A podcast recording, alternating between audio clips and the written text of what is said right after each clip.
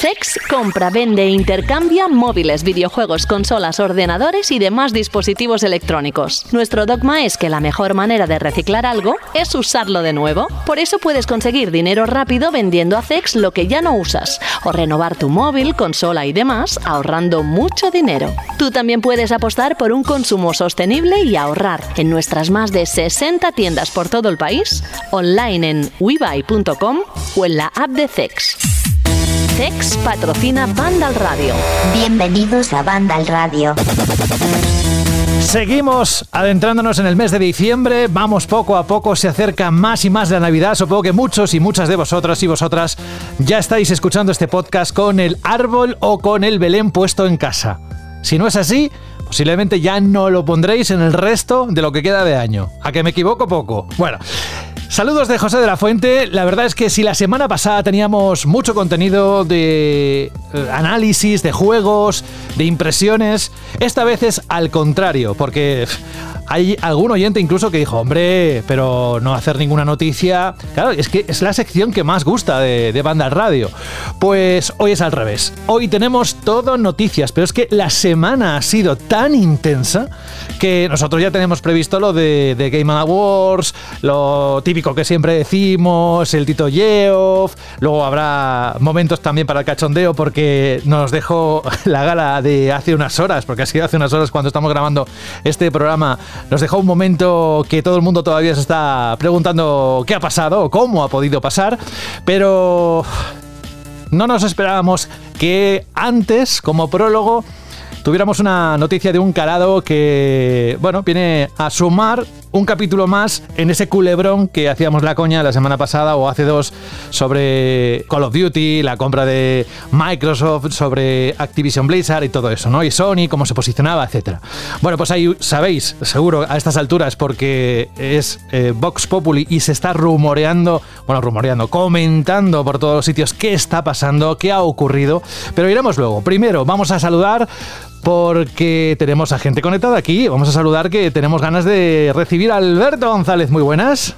Muy buenas, José, ¿qué tal? Te preguntarás alguna vez por qué siempre empiezo por ti. Pensarás que igual es porque es la A de Alberto que está en la lista.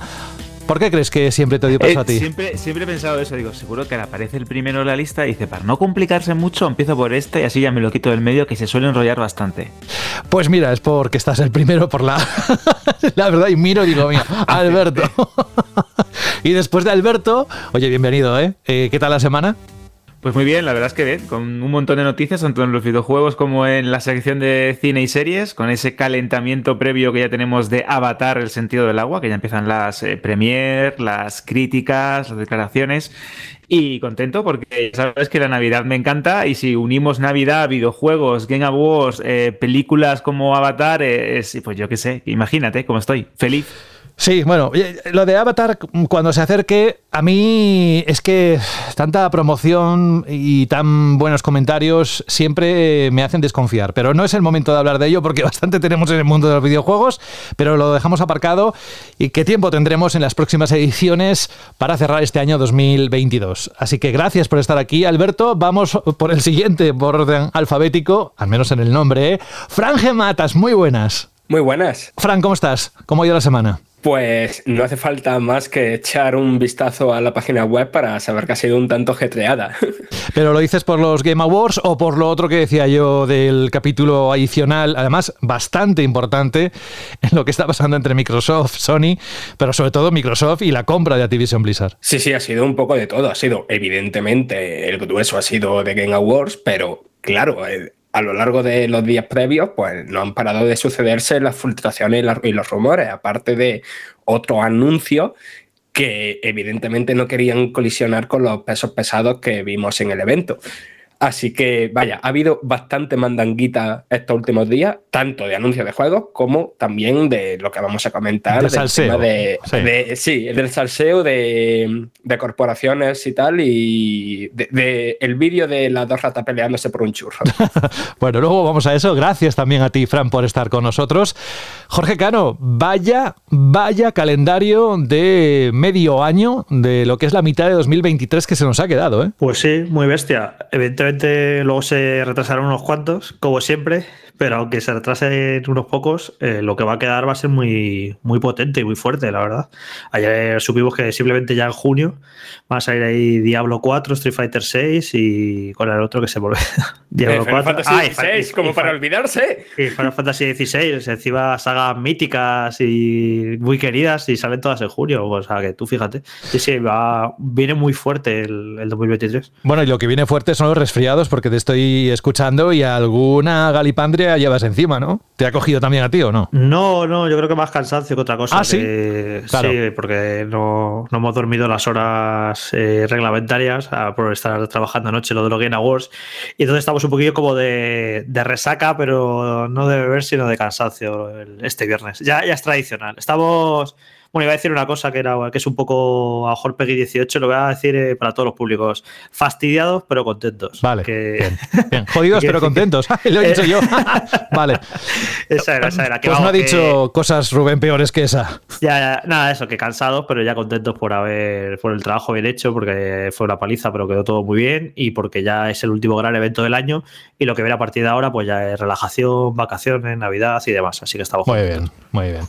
Oye, y no os quiero preguntar sobre qué os ha parecido la gala porque va a ir después, lo tenemos programado en la escaleta según un poco han ido aconteciendo los sucesos durante la semana y antes está lo que os decía de la compra de Activision. Pero tengo aquí a Rubén Mercado. Hola Rubén. Muy buenas, ¿qué tal? ¿Cómo estáis? Tú de comprar y eso sabes un montón, ¿no? Quiero decir, de comprar, de, de, comprar y de vender. Me refiero a que el capítulo este que incluso ha adelantado a lo que era el The Game Awards, que era, iban a ser los reyes, bueno, la, la, lo que es la ceremonia iba a ser la reina absoluta de esta semana, o al menos eso íbamos a nosotros a, a, a decir aquí en este capítulo. Por cierto, es el número 16 de la décima temporada, pero unas horas antes, menuda noticia sobre la compra ¿eh? de Activision por parte de Microsoft? Bueno, yo creo que es un capítulo más a todos los que tenemos que sumar antes y los que tendremos que sumar a partir de ahora, ¿no? Sí que es importante por dónde se ha producido esta noticia, por el país en el que se ha producido, pero bueno, esto todavía falta mucho que escribir y mucho por decir. ¿Y acostumbrado a comprar a vender? Sí, lo normal. Yo semana sí semana no me gasto 68 mil millones no, de dólares en comprar alguna no, cosa. No, sí, sí, sí, estoy muy acostumbrado. No me eh, refería normal, a eso. Tú, tú, sabes a qué me refiero. Me refiero a, a, los números que haces. Tú eres una empresa y es lo que haces, ¿no? Eh, comprar, vender. En fin, que no me quiero liar. Gracias, Rubén, por estar hoy con nosotros. Además, tu punto de vista hoy va a ser muy interesante. ¿Viste algo de la gala de ayer del Tito Geoff? Vi un poquito, vi un poco lo que aguanté, sí que estuve hasta tarde trabajando y iba mientras trabajaba bebiendo cosas, pero me he mal acostumbrado. Me, gracias a, gracias o, o, por desgracia de mis compañeros, me he acostumbrado a que en estos eventos así, en los que hay muchas cosas que se ven y muchas noticias, eh, también hay muchísimo relleno, y luego al día siguiente te levantas por la mañana, te conectas a la web de Vandal, ves el resumen, ves los vídeos, ves los trailers y te saltas un poquito toda esa paja que a veces hace que estos eventos, eh, bueno, eventos publicitarios o esta parte más publicitaria, pues se me haga un poco de bola a las 3 de la mañana y vi un rato pero el grueso de, del evento lo he visto esta mañana gracias al resumen que han hecho los compis de, de, la web, que se lo han currado muchísimo hasta altas horas, como bien se nota Jorge también en la voz, y he hecho un híbrido. Medio lo vi y el resto lo he visto esta mañana. Igual, yo exactamente lo mismo. A las cinco y media estaba viendo el resumen que va súper bien para estas cosas, los resúmenes de Vandal, y seguro que muchos de nuestros oyentes también lo hicieron así. Venga, vamos a meternos en lo que es el bloque de noticias, que será el gran grueso de esta edición, y tenemos muchas ganas de reflexionar, de contaros, de poneros al día de lo que ha acontecido en el mundo de los videojuegos en esta última semana. Telita. Al caer la noche se escuchan las almas en pena de la electrónica que ya no usas. ¡Véndeme o te robaré el wifi! Pasa de ese móvil y véndeme a mí que soy una tablet y la tengo más grande. La pantalla mente sucia. Mejor a mí que soy una consola y parada se me va la perola. Trae tus aparatos electrónicos a Cex y te daremos dinero en efectivo. Da una segunda vida a tus consolas, juegos móviles, tablets, ordenadores, películas y mucho más. Lleva tu electrónica a Cex y consigue Pastuki de la buena. Tiendas por todo el país y también online. Busca CEX.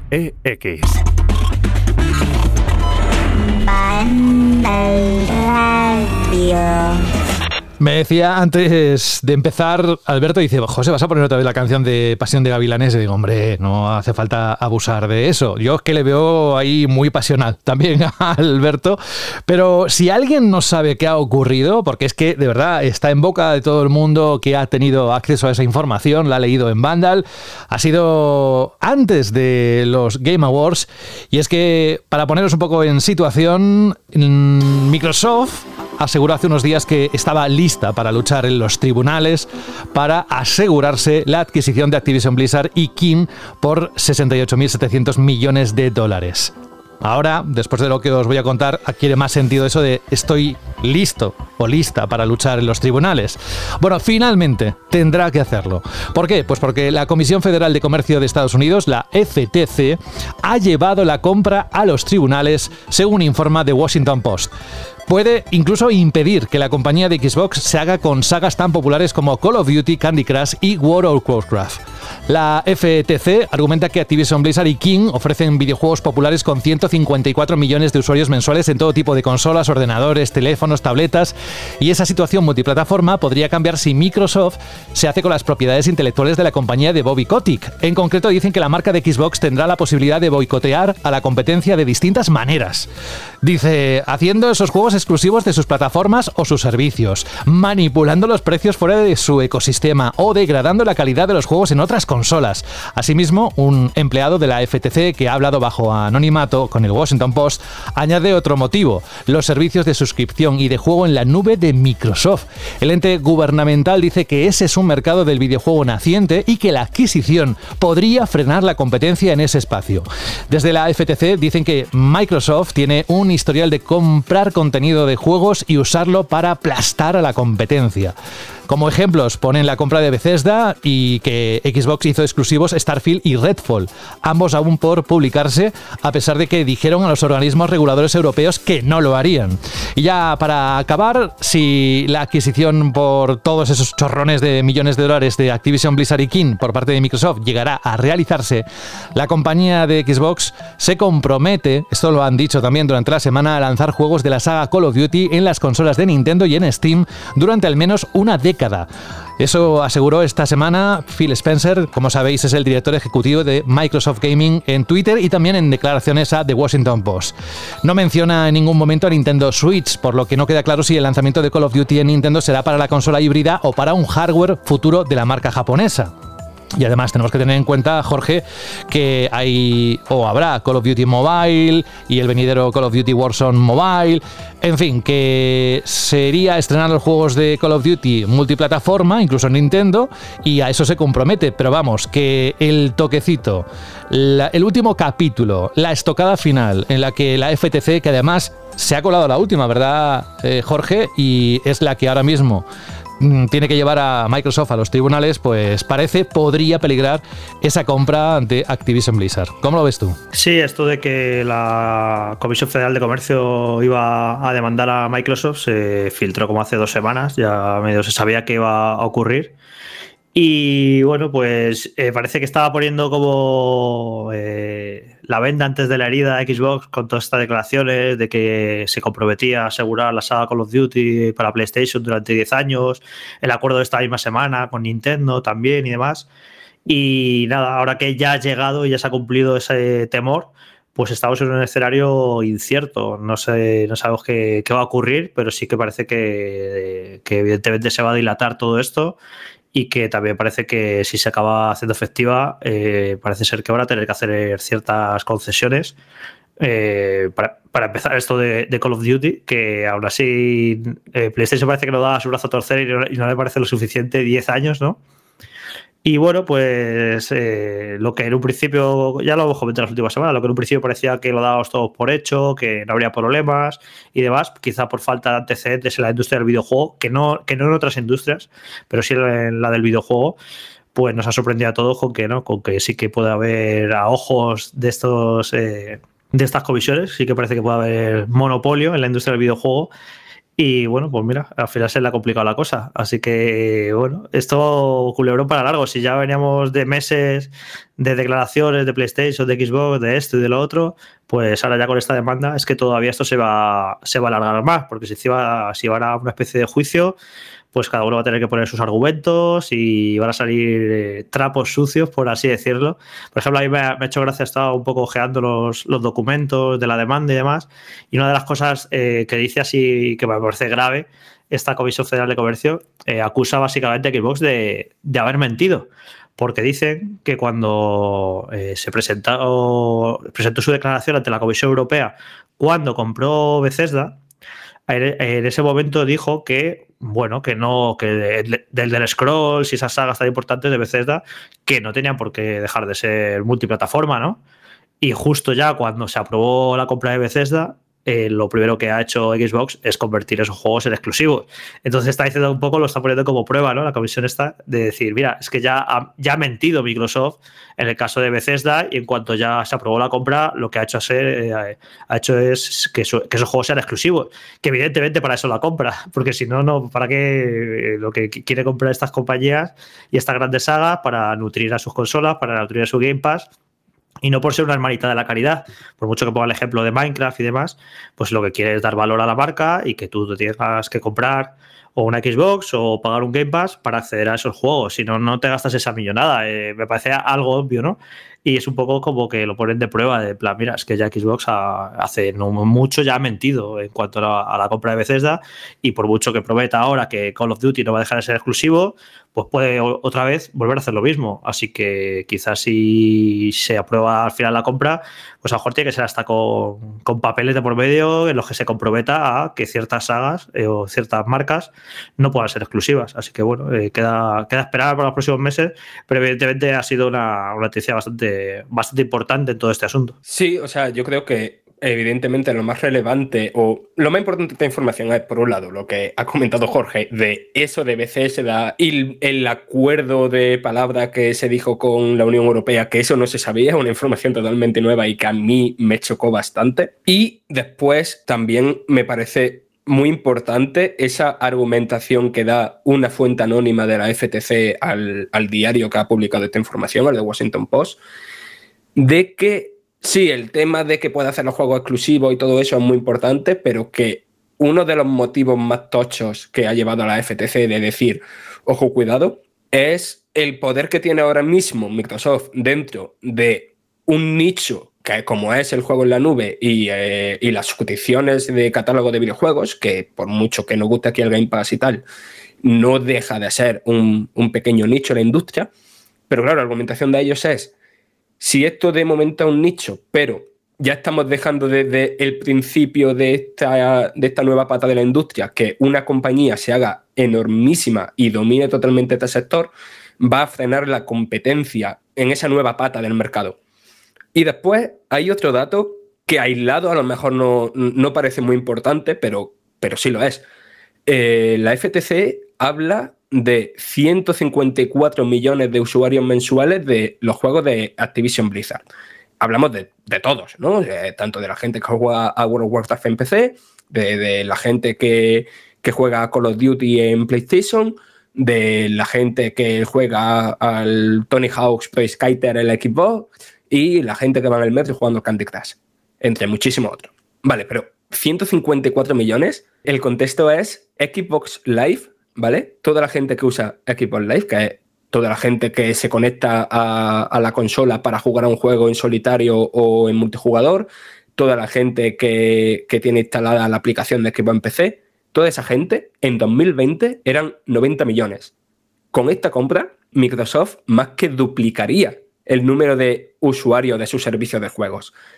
O sea, le daría un dominio muy importante. Luego también hay que destacar que la FTC y otros organismos, tanto europeos como en otras partes del mundo, eh, tienen un largo historial de eh, movimientos eh, a nivel de corporación ¿no? de, Microsoft en, otros, en otros ámbitos de la industria, sobre todo en el tema de sistemas operativos, software, etcétera que evidencian que eh, Microsoft es capaz de o manipular en cierta, en cierta manera el mercado o manipular los precios o hacer dependientes a millones de eh, consumidores de algunos productos y eso utilizarlo a, su favor. Es curioso también las declaraciones de Holly Bedova, director de la oficina de la, de la competencia, que remarcaba que Microsoft, y esto cito textualmente, eh, ya ha mostrado que puede bloquear y bloqueará contenido de sus rivales del videojuego. Es decir, ellos creen que por las, muestras y las pruebas em, aportadas en, en este caso, que los de Redmond son capaces de utilizar esa posición predominante con esta compra de Activision para, obviamente, favorecer a sus eh, plataformas, servicios, como comentaba muy bien Fran, servicios de suscripción y, consolas, creando una situación o creando un escenario dentro del mercado en el que la competencia no sería real. Es verdad que se suele hacer muchísimas coñas con el tema de que si el monopolio, que si no sé qué, y se, utiliza de una manera un poco infantil, ¿no? En la aún más infantil guerra de consolas, pero este tipo de movimientos de grandes corporaciones y de elementos tan, tan gigantes del mundo del entretenimiento pueden afectar a cómo se desenvuelve la industria a corto, medio o largo plazo. Y en este caso, este organismo ha visto pruebas o cree que existen pruebas suficientes como para paralizar la compra, estudiar el caso y ver qué pruebas son las que aporta en este caso eh, Microsoft para, para, defenderse. Así que vamos a ver cómo se va desarrollando esto, pero creo que aquí en Banda Radio ¿no? hemos, dicho, hemos comentado y hemos dicho más de una vez que este caso en particular, debido al tamaño y a las licencias que manejaban, pues tanto a nivel de consolas como Call of Duty o incluso a nivel de teléfonos móviles, como toda esa retaíla de juegos de, King, ¿no? Eh, eran tan grandes que era lógico que los organismos más importantes en este caso pues echaran un vistazo porque es un movimiento muy muy muy grande que puede afectar a la industria del videojuego en conjunto y a millones y millones de usuarios. Sí, una cosita antes de que ahora intervenga Rubén, que al final también todo esto que ha ocurrido, que ha acabado ocurriendo esta semana, le da un poco la razón a Sony, porque estábamos también, yo aquí lo critiqué, que era un poco un dato perpéntico a veces los argumentos que estaba utilizando PlayStation, que estaba quedando un poco en evidencia, eh, sacando trapos sucios, diciendo cosas medias verdades y demás. Pero al final no sé hasta qué punto eh, ha influido la presión que ha realizado PlayStation pero que hayan conseguido bloquearlos es una especie de pequeño triunfo para PlayStation, porque eh, estaban eso, estaban luchando mucho por esto y yo al principio veía, me parecía un poco una lucha que no iba a llevar a ninguna parte, ¿no? Desde el desconocimiento más absoluto, desde opinando de la barra de bar, ¿no? Me parecía que estaban exponiéndose mucho para algo que no iba a dar réditos, yo pensaba. Pero mira, al final la lucha hasta que, emprendió PlayStation, eh, esto que ha ocurrido, no digo que les dé la razón en cuanto a que no, no se tenga que realizar la compra, sino que les da la razón en cuanto a que la lucha que han realizado sí que merecía la pena y que sí que podían rascar algo con esa lucha. Y aquí lo estamos viendo. Yo más que, que darle la razón, de momento lo que les da es tiempo. Eh, les da tiempo a PlayStation a que no se haga la compra tan rápidamente y sobre todo a protegerse de, lo que puede pasar o de lo que sería el peor de los escenarios que, se podría encontrar PlayStation con esta compra.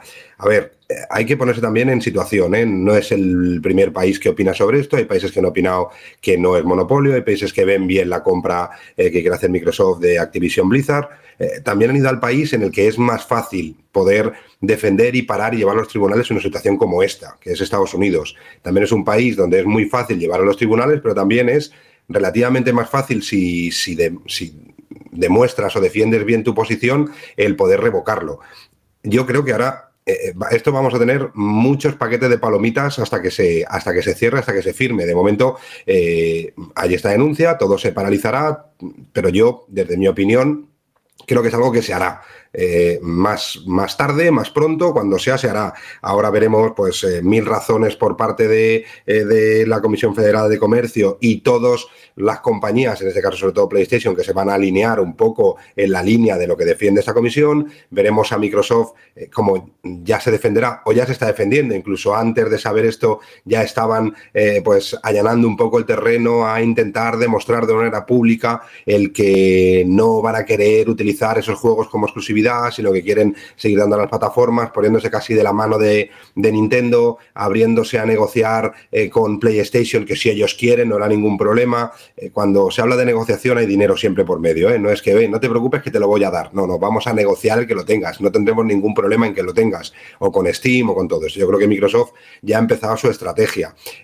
Microsoft también sabe mucho de estas cosas, entonces no creo que esto le venga de nuevo. Y cuando dijo que estaba preparada para luchar es que ya tiene todo bastante organizado como para poderse defender de esta situación. Tendremos que ver también en otros países que dicen y que no dicen. Eh, veremos qué presión hacen los lobbies en Estados Unidos, que tienen muchísima fuerza a la hora de que se tomen decisiones. Eh, bueno, veremos, veremos Veremos a ver cuál es el siguiente episodio. Eh, yo creo que esto lo que le da es tiempo a PlayStation, que al final mm, es lo que ellos quieren, mientras pueden negociar una posición más cómoda de futuro en la situación que puede quedar con la compra de Microsoft, de Activision Blizzard. El que hayan mentido a la Comisión Europea o no, yo también he leído esos papeles y también me parece extraño, ¿no? Porque, porque mm, no creo que Microsoft sea tan tonta, entre comillas, de decir, no, no os preocupéis, que estos dos lanzamientos los vamos a lanzar multiplataforma y que luego, al poquito tiempo, ya anuncien que van a ser exclusivos, ¿no? Yo creo que hay muchas maneras de poder engañar, entre comillas, sin ser tan tan claro. Es decir, que habría que ver un poco qué es lo que dijeron, cómo lo dijeron y cómo se ha transcrito esa conversación o esas informaciones que de Microsoft a la Comisión Europea. Eh, lo dijeron, o sea, no dijeron que no fueran a salir eh, que, o sea, no dijeron que no se volvieran que, que, fueran a ser exclusivos. Dijeron como que, que no había motivos para ello. ¿Sabes? Entonces, entonces es por eso. Estamos con el juego este de media verdades, del uso del lenguaje. Ellos no dijeron que eso, que, que, de, que Elder Scrolls 6 eh, no, no, dejara de salir en cosas PlayStation. Dijeron que no había motivos para ello, que era como, ah, ¿y por qué vamos a hacer eso si no hay motivos para ello? Es un poco lo que, lo que dijeron. Evidentemente no, no es una mentira tal cual, sino que fue ambigua la respuesta. Fue como, ¿pero por qué vamos a dejar de sacarlos? Pues, pues ahí lo tenemos. Y bueno, yo, creo que se maquillarán muchas cosas. ¿eh? Ahora empezará Microsoft a maquillar cosas, explicará cosas de una manera de otra. Al final pueden decir, oye, no os preocupéis, Nintendo vais a tener eh, Call of Duty. Y luego decir, oye, pero no puede estar en la misma línea de, competencia o no puede estar en la misma línea de calidad que el juego de, en Xbox Series o en PlayStation 5 por razones técnicas. Vale, ok, perfecto. Oye, que va a estar Call of Duty en PlayStation, sí, pero eh, a lo mejor hay unos DLCs o hay unos contenidos especiales eh, que a lo mejor no no empeoran lo que es el juego en sí, pero sí que mejoran o sí que hacen que el usuario se decida más a jugarlo en Xbox. Es decir, hay esas cosas que, claro, tampoco puedes no probarlo. Es decir, ellos pueden decir, no, no, va a ser el juego exactamente igual, la misma fecha, en el mismo momento, con los mismos DLCs, con las mismas funciones, con todo, pero ya hemos visto que eso muchas veces, incluso en nueva generación, es totalmente imposible por, por capacidades técnicas de la consola, por capacidad de desarrollo, eh, em, provocados o no provocados, o a conciencia o no a conciencia. Entonces es, es muy complicado. Y una vez que eso se tire para adelante,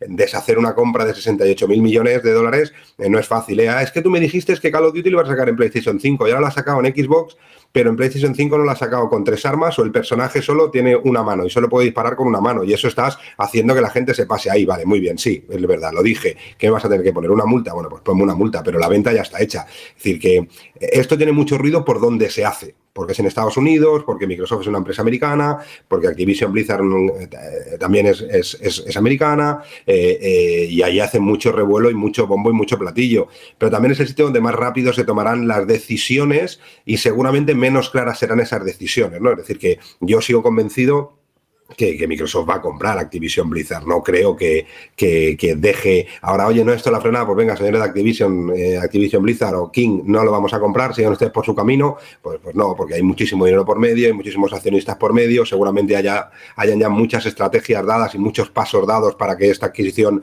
sea así. No creo que estén esperando a que un juez en un país diga, oye, no se puede comprar, o, o sí se puede comprar para empezar a ver qué hacen y cómo no lo hacen. Yo creo que ahí ya mucho trabajo por detrás que es difícil de que se deshaga, que se tardará un poquito más a lo mejor que si la Comisión Federal no hubiera dicho nada, posiblemente, pero que al final se terminará haciendo. Está claro que sí. Eso sí, de cara a los usuarios, que es donde nos tenemos que poner nosotros, creo que es bueno el que en la mayor medida posible se intente, sobre todo, mantener eh, la igualdad y las mismas condiciones para los que somos usuarios, que los que no nos tenemos que ver perjudicados son los usuarios. Si tienen que ver perjudicadas, que sean las empresas, que tengan que pelearse entre ellos o que tengan que PlayStation pagar algo más a Microsoft para poder tener esos juegos de Activision o pagar algo menos o lo que sea, pero si conseguimos o si con esto se consigue que la igualdad de condiciones dentro de las plataformas en las que tengamos sea mejor, oye, pues es lo que al final a mí me preocupa es eso, que el usuario sea el menos perjudicado. Y si tiene que perjudicarse alguien, pues que sean las compañías que ya tienen bastantes recursos y bastante dinero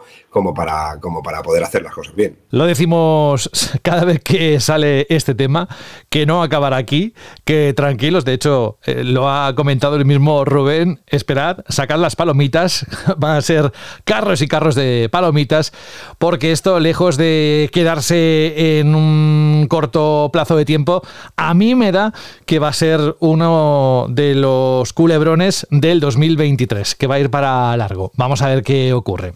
Eso sí, nosotros nos movemos en eh, la tabla de contenidos, en la escaleta de contenidos que tenemos para Banda al Radio en esta edición número 16 y efectivamente, pues claro que sí, como no íbamos a hablar de los Game Awards, de qué nos ha parecido, de lo que se ha presentado, de lo que ha ocurrido. Y es que el último gran evento de videojuegos del año acaba de terminar, The Game Awards 2022 ha estado repleto de grandes anuncios, algunos que se esperaban y otros que nos han pillado pues con el pie cambiado. Se han desvelado fechas de lanzamiento de algunos de los juegos más esperados de 2023 y se ha mostrado gameplay inédito de otros. Así comenzaba la retransmisión, la emisión especial de estos Game Awards edición 2022. What's up, everybody? Welcome to the 2022 Game Awards opening act. It's like, yeah. Yeah, yeah, yeah. A mí me encantaría estar ahí, ¿eh? No os lo voy a negar. Bueno, pues así como haciéndolo muy rápido, tan solo felicitar a Elden Ring porque se ha llevado frente a otros pesos pesados el galardón a juego del año 2022 en la gala. Estoy dando un poco de énfasis así porque ni que sea para disfrutarlo, ¿no? Ya dije en su momento que que tuviéramos una gala como los Game Awards en el último mes del año, pues mira, quieras o no, pues te da vidilla. Pero lo gracioso, ¿verdad, Jorge? Lo gracioso si os acordáis de Keanu Reeves y Your Breathtaking y todo esto, pues hay algo que se va a quedar bastante en la retina de aquellos que estuvieron viendo la gala o si no escuchando, porque el audio lo hemos subido a la página web de Vandal. Y es que cuando Miyazaki subió a recoger el galardón de juego del año 2022, subió un niño. Y todo el mundo se preguntaba, mira, los japoneses vienen con un niño, ¿quién será? Pues el niño no iba con ellos. El niño Después de que acabaron ellos dando las gracias, Miyazaki y compañía, pues que dijo esto. Hey, Matan. You know, real quick, I want to thank everybody and say that I think I want to nominate this award to uh, my Reformed Orthodox Rabbi Bill Clinton. Thank you, everybody. Bill Clinton. Es que nadie entiende, ha sido arrestado, nadie entiende cómo hubo esa brecha de seguridad. De hecho, Geoff Cayley, el presentador, el Doritos Pope, ya sabéis, siempre lo decimos, es que es un clásico de cada año, como la Navidad, pues que se enfadó bastante, normal. Es que si no llega a decir esto y hubiese hecho otra cosa, imaginaos, ¿no? En un evento así, retransmitido para tanta gente y que se cuele de esa forma un niño. Vale, en fin, vamos con lo que nos dejó la gala, porque en general es cierto que esta vez han ido más a por captar la atención de todos aquellos que querían ver en ese momento la gala y después en el resumen, si habéis leído el resumen de Vandal, os habéis dado cuenta de que hay mandanga de la buena. Vamos a empezar con los titulares que nos dejó la gala.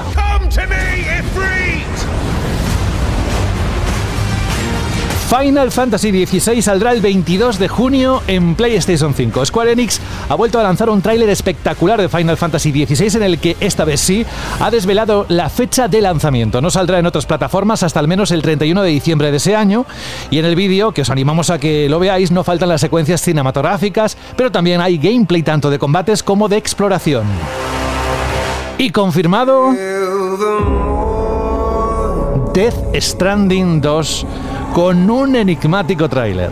Esta entrega traerá de vuelta a algunos de los personajes que conocimos en Death Stranding y su correspondiente plantel de estrellas de Hollywood y a otros nuevos que tendrán que reflexionar si fue buena la idea de volver a conectar a la humanidad. El título no tiene fecha de lanzamiento ni plataformas confirmadas. De hecho, Death Stranding 2 puede que no sea el título final. De este ya sabíamos. 17 de marzo del próximo año para PC, PlayStation 5 y Xbox Series XS es cuando podremos ver Star Wars Jedi Survivor. Respawn Entertainment y Electronic Arts ha desvelado, han desvelado un tráiler con escenas cinematográficas y gameplay de la secuela directa de Star Wars Jedi Fallen Order. Insisto, 17 de marzo. Y nuevo título de From Software. Los creadores de Dark Souls y Elden Ring han desvelado su próximo juego que está más cerca de lo que se podría esperar. Los jugadores de PC, PlayStation 5, Xbox Series, PlayStation 4 y Xbox One podrán jugar a Armor Core 6, Fires of Rubicon. Será el próximo año cuando salga en 2023 y como bien sabéis se trata de la sexta entrega de la longeva saga de mechas o robots pilotados. ¿Queréis saber cómo se llama lo nuevo del creador de Bioshock, de Kevin Levine? Judas. Será un juego de acción en primera persona centrado en la narrativa que llevará a los jugadores a un alocado universo de ciencia ficción. Llegará en 2023 para PC, PlayStation 5 y Xbox Series. Podéis ya, si queréis, eh, ver el tráiler de un minuto y medio aproximadamente en la web de Vandal. Tekken 8 también hizo acto de presencia. Bandai Namco mostró un tráiler que muestra, que enseñó escenas cinematográficas y gameplay editado de Tekken 8, el juego de lucha 3D para PC, PlayStation 5 y Xbox Series, que está desarrollando con Unreal Engine 5. Sigue sin tener fecha de lanzamiento, pero ha confirmado los primeros luchadores. Y hablando de luchadores y juegos de lucha...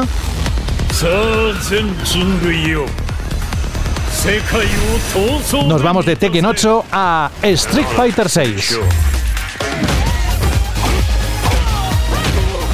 Capcom ha mostrado un tráiler en el que además de presentar cuatro luchadores nuevos, ha enseñado minijuegos y otros contenidos del modo campaña en el que los jugadores se podrán crear su propio luchador. Ojo, atención, vamos a decir la fecha en la que saldrá a la venta. 2 de junio del próximo año. Y otro que tiene fecha... Blizzard Entertainment ha desvelado que Diablo 4 llegará a PC, PlayStation 5, Xbox Series, PlayStation 4 y Xbox One el 6 de junio de 2023. También han confirmado una beta abierta a la que tendrán acceso anticipado quienes lo reserven. Y otros titulares rápidamente sin que Jorge me eche un poco la bronca. Eh, vamos rápido, de verdad, Jorge. Suicide no, Squad. He ido a comprar el pan y eso. Ah, vale. Bueno, eh, bien. Ya sabes, musiquitas. Suicide Squad Kill the Justice League llegará el 26 de mayo. Vuelve el rol más clásico a PC en pleno agosto con Baldur's Gate 3. También pudimos ver un nuevo tráiler de la película de Super Mario Bros. También Bayonetta, con un spin-off el 17 de marzo. Se llamará Bayonetta Origins Cereza and the Last Demon. Una aventura con acción y puzzles solo para la Switch. Confirmada la expansión de Horizon Forbidden West, que se va a llamar Burning Shores, solo para PlayStation 5 esta vez. Estará disponible el 19 de abril. Ya digo que para PlayStation 4 de momento no, solo PlayStation 5. Crash Team Rumble, un multi de batallas por equipos con los personajes de la saga que se estrenará el próximo año para PlayStation y Xbox. Vanishers, Ghost of New Eden o Eden es lo nuevo de los creadores de Life is Strange, llegará también en 2023.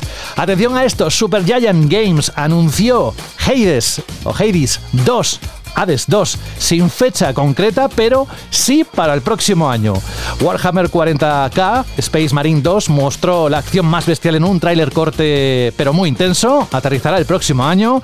Y luego, bueno, Remnant 2 en 2023, The Lord of the Fallen también en 2023, el Phantom Liberty de Cyberpunk 2077, que tendrá o contará con el actor Idris Elba, The Last of Us parte 1 y Returnal irán o llegarán a PC. El 3 de marzo lo hará The Last of Us parte 1 y Returnal en algún momento del nuevo año. Y acabo, Jorge, te lo prometo, con Hellboy, que tendrá su propio roguelike. Creo que no me he dejado mucho, pero sí que me gustaría, después de todo esto que he comentado, que dio de sí la gala de ayer de los Game Awards, que empezáramos, por ejemplo, por Jorge.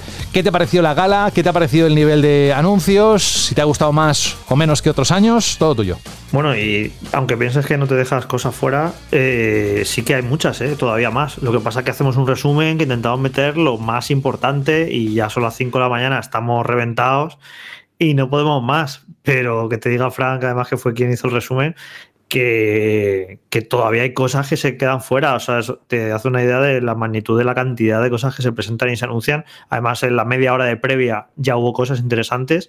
Y luego las otras tres horas que duró la gala porque además acabó justo a las. Acabó a las 5 puntos, acabó muy puntual. Fueron tres horas y media, por así decirlo, uniendo la previa. Y al final es un sinfín de trailers y de anuncios y que cuesta mucho asimilarlo. Luego nos tiramos todo, no solo toda la noche poniendo noticias, sino que luego toda la mañana del viernes y parte de la tarde todavía poniendo anuncios y cosas que se, que se produjeron ahí. Es, vamos, yo creo que ni una conferencia de E3 eh, tiene tanto, Da tanto de sí, ¿no? Oye, pero el, el niño este de Bill Clinton, ¿qué, qué es eso, Jorge? Cuéntanos un poco más. ¿Ha sido detenido? ¿Es lo que ha salido? Pero, ¿cuál era su mensaje? ¿Por qué subió? Te iba a decir, no lo sé porque, claro, todo esto fue ya última hora y acabó, nos fuimos a la cama y yo por la mañana no me había enterado de un poco más de la historia, pero acabo de descubrir que sí que se sabe, que tiene su lore y que sí que se sabe un poco más. Ahora lo vamos a... Es que lo acabo de encontrar. Vamos a investigarlo. vamos a investigarlo y ahora más adelante lo, lo, intentamos explicar porque fue todo muy desconcertante. Además, tú imagínate que estábamos ya deseando acabar, casi las 5 de la mañana, cansadísimos, y de repente ocurre esto y nos quedamos como, pero ¿qué ha, qué ha pasado? O sea, estaba, yo estaba alucinando literalmente porque además cuando dan el premio Mejor Juego del Año, el Den Ring, eh, anuncia, eh, o sea, enfocan a donde está sentado Miyazaki con su equipo, yo veo a los japoneses y demás, y veo al chaval este, y yo, era, yo, yo pensé, ¿quién es este? ¿Y qué hace con ellos? y se subió al escenario, estuvo ahí con ellos y luego sale con esto. No sé, fue muy, fue muy desconcertante, muy gracioso. Y lo peor de todo es que las, cosas son así, somos así, pero lo que se va a recordar de esta gala para siempre va a ser esto. Dentro de unos años no nos acordaremos de los anuncios, no nos acordaremos de los trailers. Sí, que, sí evidentemente nos acordaremos de que el Den Ring fue juego del año porque ha sido un pepinazo ha sido un juego muy importante. Pero de la gala, lo que es la gala, nos acordaremos de esta anécdota de que subió este espontáneo ahí. Así que ahora, ahora intentemos a ver si lo podemos explicar un poco el lore de esto, porque ya te digo que lo acabo, lo acabo de encontrar. Ya me extrañaba a mí que no se supiera más de quién es este chaval y, y qué ha ocurrido. Y bueno, sobre la gala, pues eh, yo lo pensaba anoche, no lo he, no lo he hablado con, con, nadie más, ni con Fran, ni con Alberto, ni tampoco he consultado mucha opinión en internet, de foros y demás. Yo tuve la sensación de que ha sido una de las mejores galas de los Game Awards en cuanto a la calidad de los anuncios, porque la cantidad todos los años es la misma, son 50.000 cosas, pero hay mucha paja, hay mucha cosa irrelevante, mucho traer CGI, bla, bla, bla. Pero este año, en cuanto a la, a la, entidad ¿no? de los anuncios, ¿sabes? De que te den una fecha de un Street Fighter 6, de un Diablo 4, del de el, el nuevo juego, eh, Escuadrón Suicida, de Final Fantasy 16 de que te anuncien un Death Stranding 2. O sea, me parece anuncios muy potentes en una gran mayoría. Y luego encima la gala ha sido, como ya había anunciado, eh, ha sido un poquito más corta que el año pasado, que nos quejamos bastante. Los últimos dos años yo creo que nos quejamos aquí de que era demasiado larga y que se, y se acababa haciendo aburrida, perdía fuelle en algún momento dado, perdía fuelle.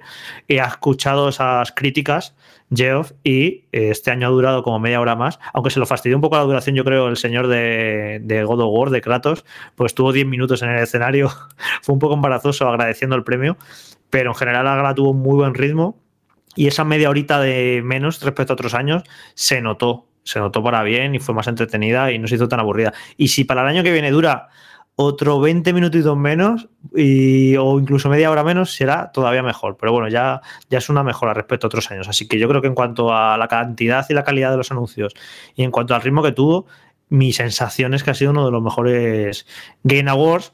Que esto un poco es una. Eh, hay mucho hater de esta gala y no digo que no tengan motivos ni tengan argumentos para, para serlo, pero en general yo creo que, que, que, la gala de ayer fue bastante buena y daba motivos a, a un poco a Geoff para decir, mira, lo que estoy haciendo, llevo muchos años con este proyecto, la industria me apoya mayoritariamente, se reservan anuncios importantes para esta fecha y el evento más o menos funciona. Lo que no me gusta es lo que ya las 50 otras galas que está haciendo a lo largo del año, que si el Summer Game Fest, que si el, el, el preste de la Gamescom, ya me cansa.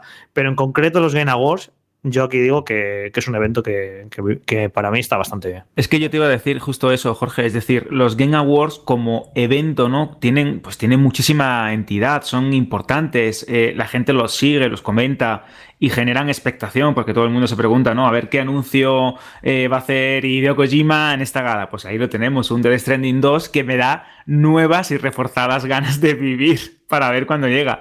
Y luego sí es cierto que el propio, el propio Geoff muchas veces eh, se auto boicotea. Como bien dices, eh, estos, estos premios tendrían muchísima más autoridad y serían más interesantes o la gente los querría aún más si fuesen verdaderamente únicos, si no tuviésemos, como has comentado, 200.000 variaciones de estas fórmulas, que si en la Gamescom, que si en el Summer Game Fest, que si no sé qué, que si el pre-E3, que si el post-E3, que al final acaban teniendo una fórmula muy similar o, muy parecida a estos galardones y eso pues al final acaba cansando a, a cualquiera, ¿no? Incluso al que más disfrute de los, eh, de los videojuegos y de los grandes anuncios que se suelen tener en estas galas. Y luego ya más, eh, como siempre hemos dicho, ¿no? Y, intentando darle también un, palito, si bien es cierto que el, ritmo de la gala fue mucho mejor, que la estructura de la gala también me pareció mucho más acertada y que el nivel de los anuncios, ¿no? Tanto de The Stranding 2, Final Fantasy XVI, ese gameplay de Star Wars Jedi Survivor o incluso cosas como eh, Judas, ¿no? Judas, el nuevo juego del creador de Bioshock, eh, estuvo muy bien equilibrada. Hay que decir que una vez más eh, creo o tengo la sensación de que los premios se van diluyendo y al final esto se convierte en lo que sabemos y lo que hemos dicho muchísimas veces, que es un carrusel de anuncios, un emplazamiento publicitario de las grandes compañías en una fecha muy concreta como las navidades, ya no solo de cara a esta a esta campaña, sino de cara al año que viene y a los juegos que están por venir. Y ese elemento eh, de teletienda, si lo queremos llamar así, que creo que aquí en este, en este caso en concreto sí está más, más eh, tamizado, ¿no? ¿no? es tan evidente como en otros eventos, pues cierto que le quita un poco de categoría, ¿no? O le quita un poco de, de peso a lo que tendría que ser una gala de cara a celebrar los mejores juegos del año. Y en cuanto ya y, eh, resumo un poco, ¿no? En cuanto a los anuncios, me pareció increíble que tengamos eh, dos grandes videojuegos de lucha el año que viene, o por lo menos eh, uno de ellos como Street Fighter VI y ese Tekken 8, que me encantó ese primer tráiler de, gameplay.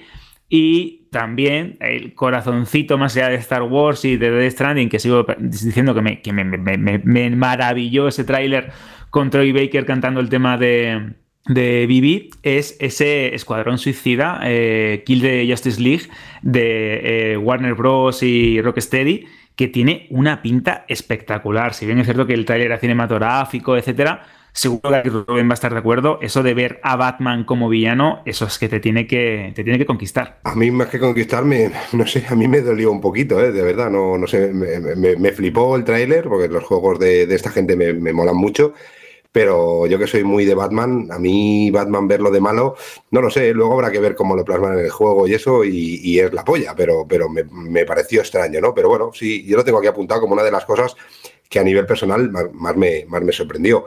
En cuanto al evento, eh, sí que es verdad que parece que va cogiendo velocidad, sí que es verdad que este año hemos visto más gameplay dentro de la gran locura de los CGIs que nos estaban acostumbrando, de que, bueno, que vemos títulos eh, que no vemos. Es decir, nos ponen los dientes largos con cosas que luego eh, poco sabes de qué va a ser, ¿no? Yo, por ejemplo, me pasa como a ti, Alberto. Yo con el tráiler de Death Stranding 2 flipé. Mm, a mí creo que los trailers que hace Hideo Kojima y cómo presenta las cosas me flipan. Pero luego piensas y dices tú, ya, pero ¿cómo va a ser el juego? ¿Qué, qué va a ser? Si es que no se sabe cuándo, no se sabe si se va a llamar así o no. ¿Cómo va a ser? ¿Cómo no va a ser? ¿Va a ser continuista? ¿No va a ser continuista?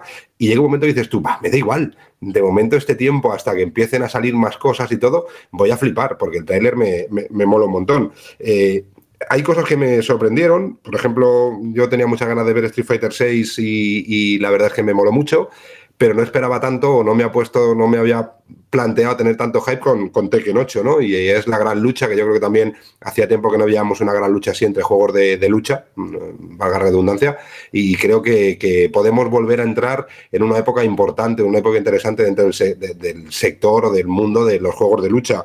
Eh, me gustó mucho Judas o Judes, o como queréis llamarlo, yo lo llamaré Judas, porque para mí, que soy como antes hablábamos internamente, yo como soy como José de los viejunos, las cosas las leemos como las escriben. Eh, porque a mí me gustó mucho Bioshock. Creo que el juego tiene muchísimo y ve muchísimo de ellos, bueno, es normal, y, no me esperaba ver un título de, este estilo así.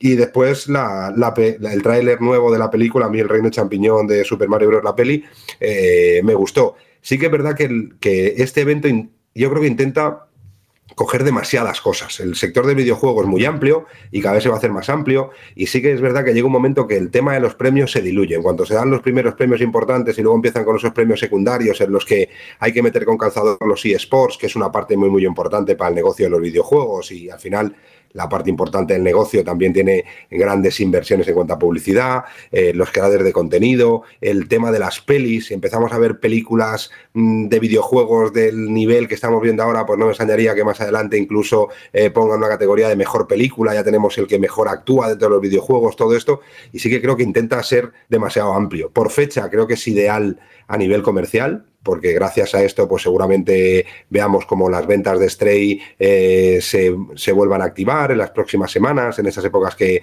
tanta venta tenemos, que la venta del del Ring también se reactive, que es un juego que hace mucho tiempo que salió y que tiene sus ventas, pero que seguramente ahora pues tengan como, como su, un, nuevo empujón. No, por supuesto, no, no, va a ponerse número en ventas en ningún momento, pero sí que tenga un nuevo empujón y aprovecharán para sacar una nueva edición de juego del año. Es decir, que eh, comercialmente es la mejor época. Por eso también las compañías supongo que cada vez apostarán más por ello.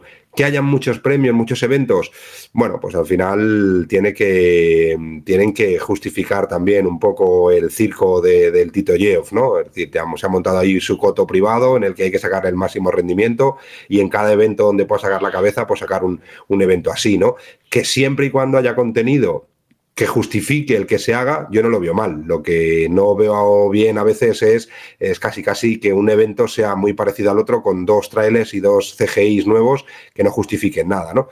Creo que no es una mala fecha, creo que es un buen evento, creo que puede funcionar si siguen así francamente bien y que, y que bueno, que si hay eventos como este, con esta cantidad de lanzamientos, con esta cantidad de vídeos, con esta cantidad de novedades, que deja muy claro que 2023 realmente creo que va a ser el inicio de la nueva generación. Lo que hemos tenido hasta ahora ha sido un poquito un tentempié para ir calentando y estas cosas, y donde 2023 ser un buen año y lo que venga por delante, pues que, que, sigamos disfrutando ¿no? de, de, eso que, que, se viene, ¿no? Y que, y que yo creo que es mejor que podamos decir que ha sido un evento que dentro de la repetitividad de los eventos de Tito Yeoff y todo esto, oye, creo que los pasos que vamos dando son lo suficientemente potentes como para decir, oye, vamos por el buen camino, ¿no? Ya veremos eh, si se transforma en, en, uno menos o en uno más o en dos más o en dos menos, pero siempre que hayan eventos en los que realmente nos enseñen cosas nuevas y empecemos a tener ese hype a para el año que viene y para el siguiente y para los otros, eh, bienvenido sea ese tipo de eventos así. Vale, voy yo ahora, si queréis. El problema es que tengo mucha idea en la cabeza, está poco, poco macerada y tengo mucho sueño. Así que no sé si voy a ser capaz de eh, tener un discurso medio decente. Vamos, que es un cóctel explosivo lo que tienes ahí ahora mismo en la cabeza. Sí, sí, un poquito. Pues mira, yo si quieres te doy un consejo. Resúmelo lo máximo que puedas y seguro que irás más directo. Vale, por un lado, eh, hablar de la gala en sí. Yo me he quejado aquí muchísimo, tanto de otras ediciones de Game Awards como de, por supuesto, el Summer Game Fest y otros eventos de tanto producidos por Jeff Kelly como de todas esas compañías que se han sumado al hacer eventos digitales sin material para hacerlo. Y más allá de los anuncios, ¿vale? Dejando aparte el enorme catálogo de juegos que hemos visto aquí, la gala en sí misma a mí me pareció más que decente por primera vez. A mí me pareció que el, ritmo de la presentación, que incluso los discursos que había, ¿vale? El de el, actor de doblaje de datos, pues a lo mejor fue un poco largo, pero había una producción ahí, un buen ritmo y un contarte cosas más o menos relevantes que no había visto ¿no? En, en anteriores ediciones. A mí como gala en sí, como gala de entrega de premio, por primera vez me pareció bastante decente. El punto negativo aquí no está en The Game of Wars eh, ni en cómo funcionan, sino a mí me sigue cabreando mucho, muchísimo, que cada vez que se entrega un premio por algo de Nintendo, suba el jefazo de la compañía en vez de los auténticos trabajadores que han hecho ese juego. Que en vez de subir el director o el productor de Kirby La Tierra Olvidada, suba Doug Bowser de, de, de Nintendo of America que en vez de subir eh, alguien del equipo de Platinum Games, eh, suba Doug Bowser con una tarjetita, con un discurso que probablemente se lo habrá escrito en relaciones públicas de la compañía. Me cabrea el tema de que mientras todos los grandes estudios llevan años diciendo los videojuegos lo hacen personas y esas personas son importantes, Nintendo está en plan de lo, que importa la empresa, lo que importa no es el creativo, ¿no? Y es un mensaje que a mí me parece mm, bastante asquerosito, la verdad. Más allá de eso, yo temía, eh, antes de empezar The Game Awards, que no hubiera sorpresas. No porque no hubiera, no fuera a haber grandísimos juegos, sino porque durante las horas anteriores, desde la propia de Game Awards, habían ido diciendo todo lo que iba a haber. Se sabía que iba a haber Diablo 4, se sabía que iba a haber Star Wars Jedi, se sabía que iba a haber algo de Kojima, se sabía que iba a haber Final Fantasy XVI, pero aún así, aún con todo lo predecible, hubo muchas cosas sorprendentes y cosas sorprendentes de las de apuntarse en el calendario y de las de esperarlas muy fuerte para el año que viene. Evidentemente, todo aquí, pues estamos súper contentos de que eh, hayamos visto bueno, que se haya confirmado y hayamos visto Death Stranding 2, que tengo una curiosidad infinita y no sé, para mí Death Stranding, ya lo he dicho aquí más de una vez, me parece una de las superproducciones más importantes de la historia y entonces las expectativas y la responsabilidad de esta secuela eh, para mí son muy altas. Evidentemente vamos a jugar Final Fantasy XVI, creo que mucho descubriremos Armored Core como saga gracias a la popularidad que ha ganado From Software en los últimos años, pero ha habido otras cosas. Este Judas eh, de, Ghost Story Games, el estudio de Ken Levine, para mí, sinceramente, es probablemente lo segundo o tercero que más ganas tengo de jugar de, todo lo que vimos. Después, el nuevo juego de, los creadores de Life Strange y de Vampire, que ahora mismo es Vanishers Ghost of New Eden, tanto a nivel conceptual como la originalidad de la ambientación, como por lo que se puede esperar de este estudio, a mí me parece interesantísimo. En definitiva, que más allá de lo que se podía esperar de los grandes nombres, que ya lo único que faltaba es mostrar la fecha de lanzamiento, lo que no ha dibujado de todo este evento es un 2023 que, como ha dicho Jorge, se pueden retrasar muchas cosas, pero que tiene pinta de ser uno de los años más potentes en la industria del videojuego que se recuerda desde probablemente 2017, y que creo que el titular del evento en sí es que en 2023 es por fin, ya era hora, el año en el que empieza la nueva generación de consolas. Sí, una de las cosas que me llamó mucho la atención anoche es que ya cada vez hay más juegos que se anunciaban solo para la actual generación, para Play 5 y Series X y S y dejando atrás a, a One y Play 4, ¿no? Es como que ya lo que decía Rubén, que 2023 va a ser el verdadero año de lanzamiento de la actual generación. Es como que va a ser dos años tarde, pero todo apunta a que si no va a, ser, no va a estar al 100% en una situación de normalidad para comprar las nuevas consolas, sí que va a ser bastante diferente a los dos años de donde venimos. El otro día dijo un directivo en una entrega de premios que hubo de, de, que se hace todos los años, de PlayStation Asia, en Japón y demás, dijo que, que, lo del stock de PlayStation 5 en Japón ya iba a estar solucionado y si decía que en Japón iba a estar solucionado, yo creo que es un poco que pinta que los primeros meses del año que viene en casi todo el mundo no va a ser ya tan complicado hacerse con la Play 5. Y esto unido a que ya cada vez más juegos exclusivos para las nuevas consolas y la gran cantidad de títulos y demás, eh, pinta que eso, que 2023 ya va a ser el, verdadero año de despegue de las nuevas consolas, en las que tengamos un montón de juegos y juegos exclusivos para ellas. Y quizás ya empezamos a ver juegos que le sacan partido de verdad. Así que, bueno, ha sido un tanto rara esta, esta generación, ¿no? De que, que, ha hecho un arranque en falso dos años después, pero sí que parece que 2023 ya, 2023 ya va a ser el definitivo de, vale, ya, ya se pueden comprar, ya hay un montón de juegos, ya merece la pena y la situación va a cambiar bastante. Y creo que eso va a ser, le va a dar un impulso ilusionante a la industria, muy positivo, creo. Eh, y vamos a salir ganando todos de estos dos años que han sido bastante, bastante raros. Y lo vamos a ver con, con un montón de juegazos. Yo mmm, apostaría que el año que viene va a ser mejor que este. Que luego ya dentro de unas semanas hablaremos, ¿no? Haremos el programa de los mejores juegos del año y demás. Pero creo que 2023 pinta muy bien por eso. Ya no solo por los juegos que vayan a salir, sino porque ya va a ser el año definitivamente de que van a despegar PlayStation 5 y Xbox Series. Y creo que eso a la industria le va a dar eh, una, una buena energía y un, positivismo que, que, se va a reflejar también en, en, la calidad de los juegos y veremos si propuestas más originales y más atrevidas.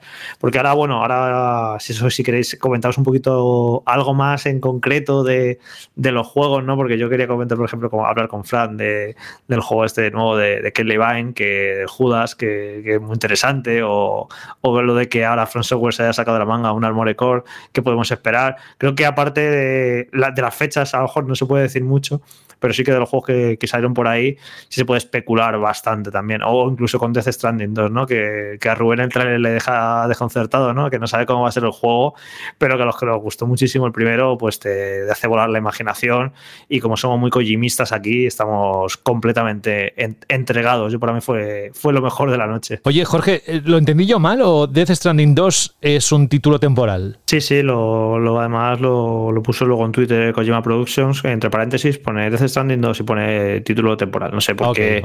No sé si porque va a ser Death Stranding 2 y algo más, dos puntos y una frase o algo más, que esto, por cierto, históricamente muy es muy Kojima. Muy Kojima, totalmente. Con todos, los Metal Gear Solid llevaban, llevaban coletilla. El 2, eh, Sons of, ¿cómo era? Eh, Sons, of, Liberty, Snake Eater, el 3, Snake Eater, Patriots. Claro, claro. Siempre le, siempre le, ha gustado mucho. Que si eh, pinta que a lo mejor es Death Stranding 2 algo más, que a lo mejor es algo más, no han querido decirlo porque puede ser una especie de spoiler o que revela más de la cuenta.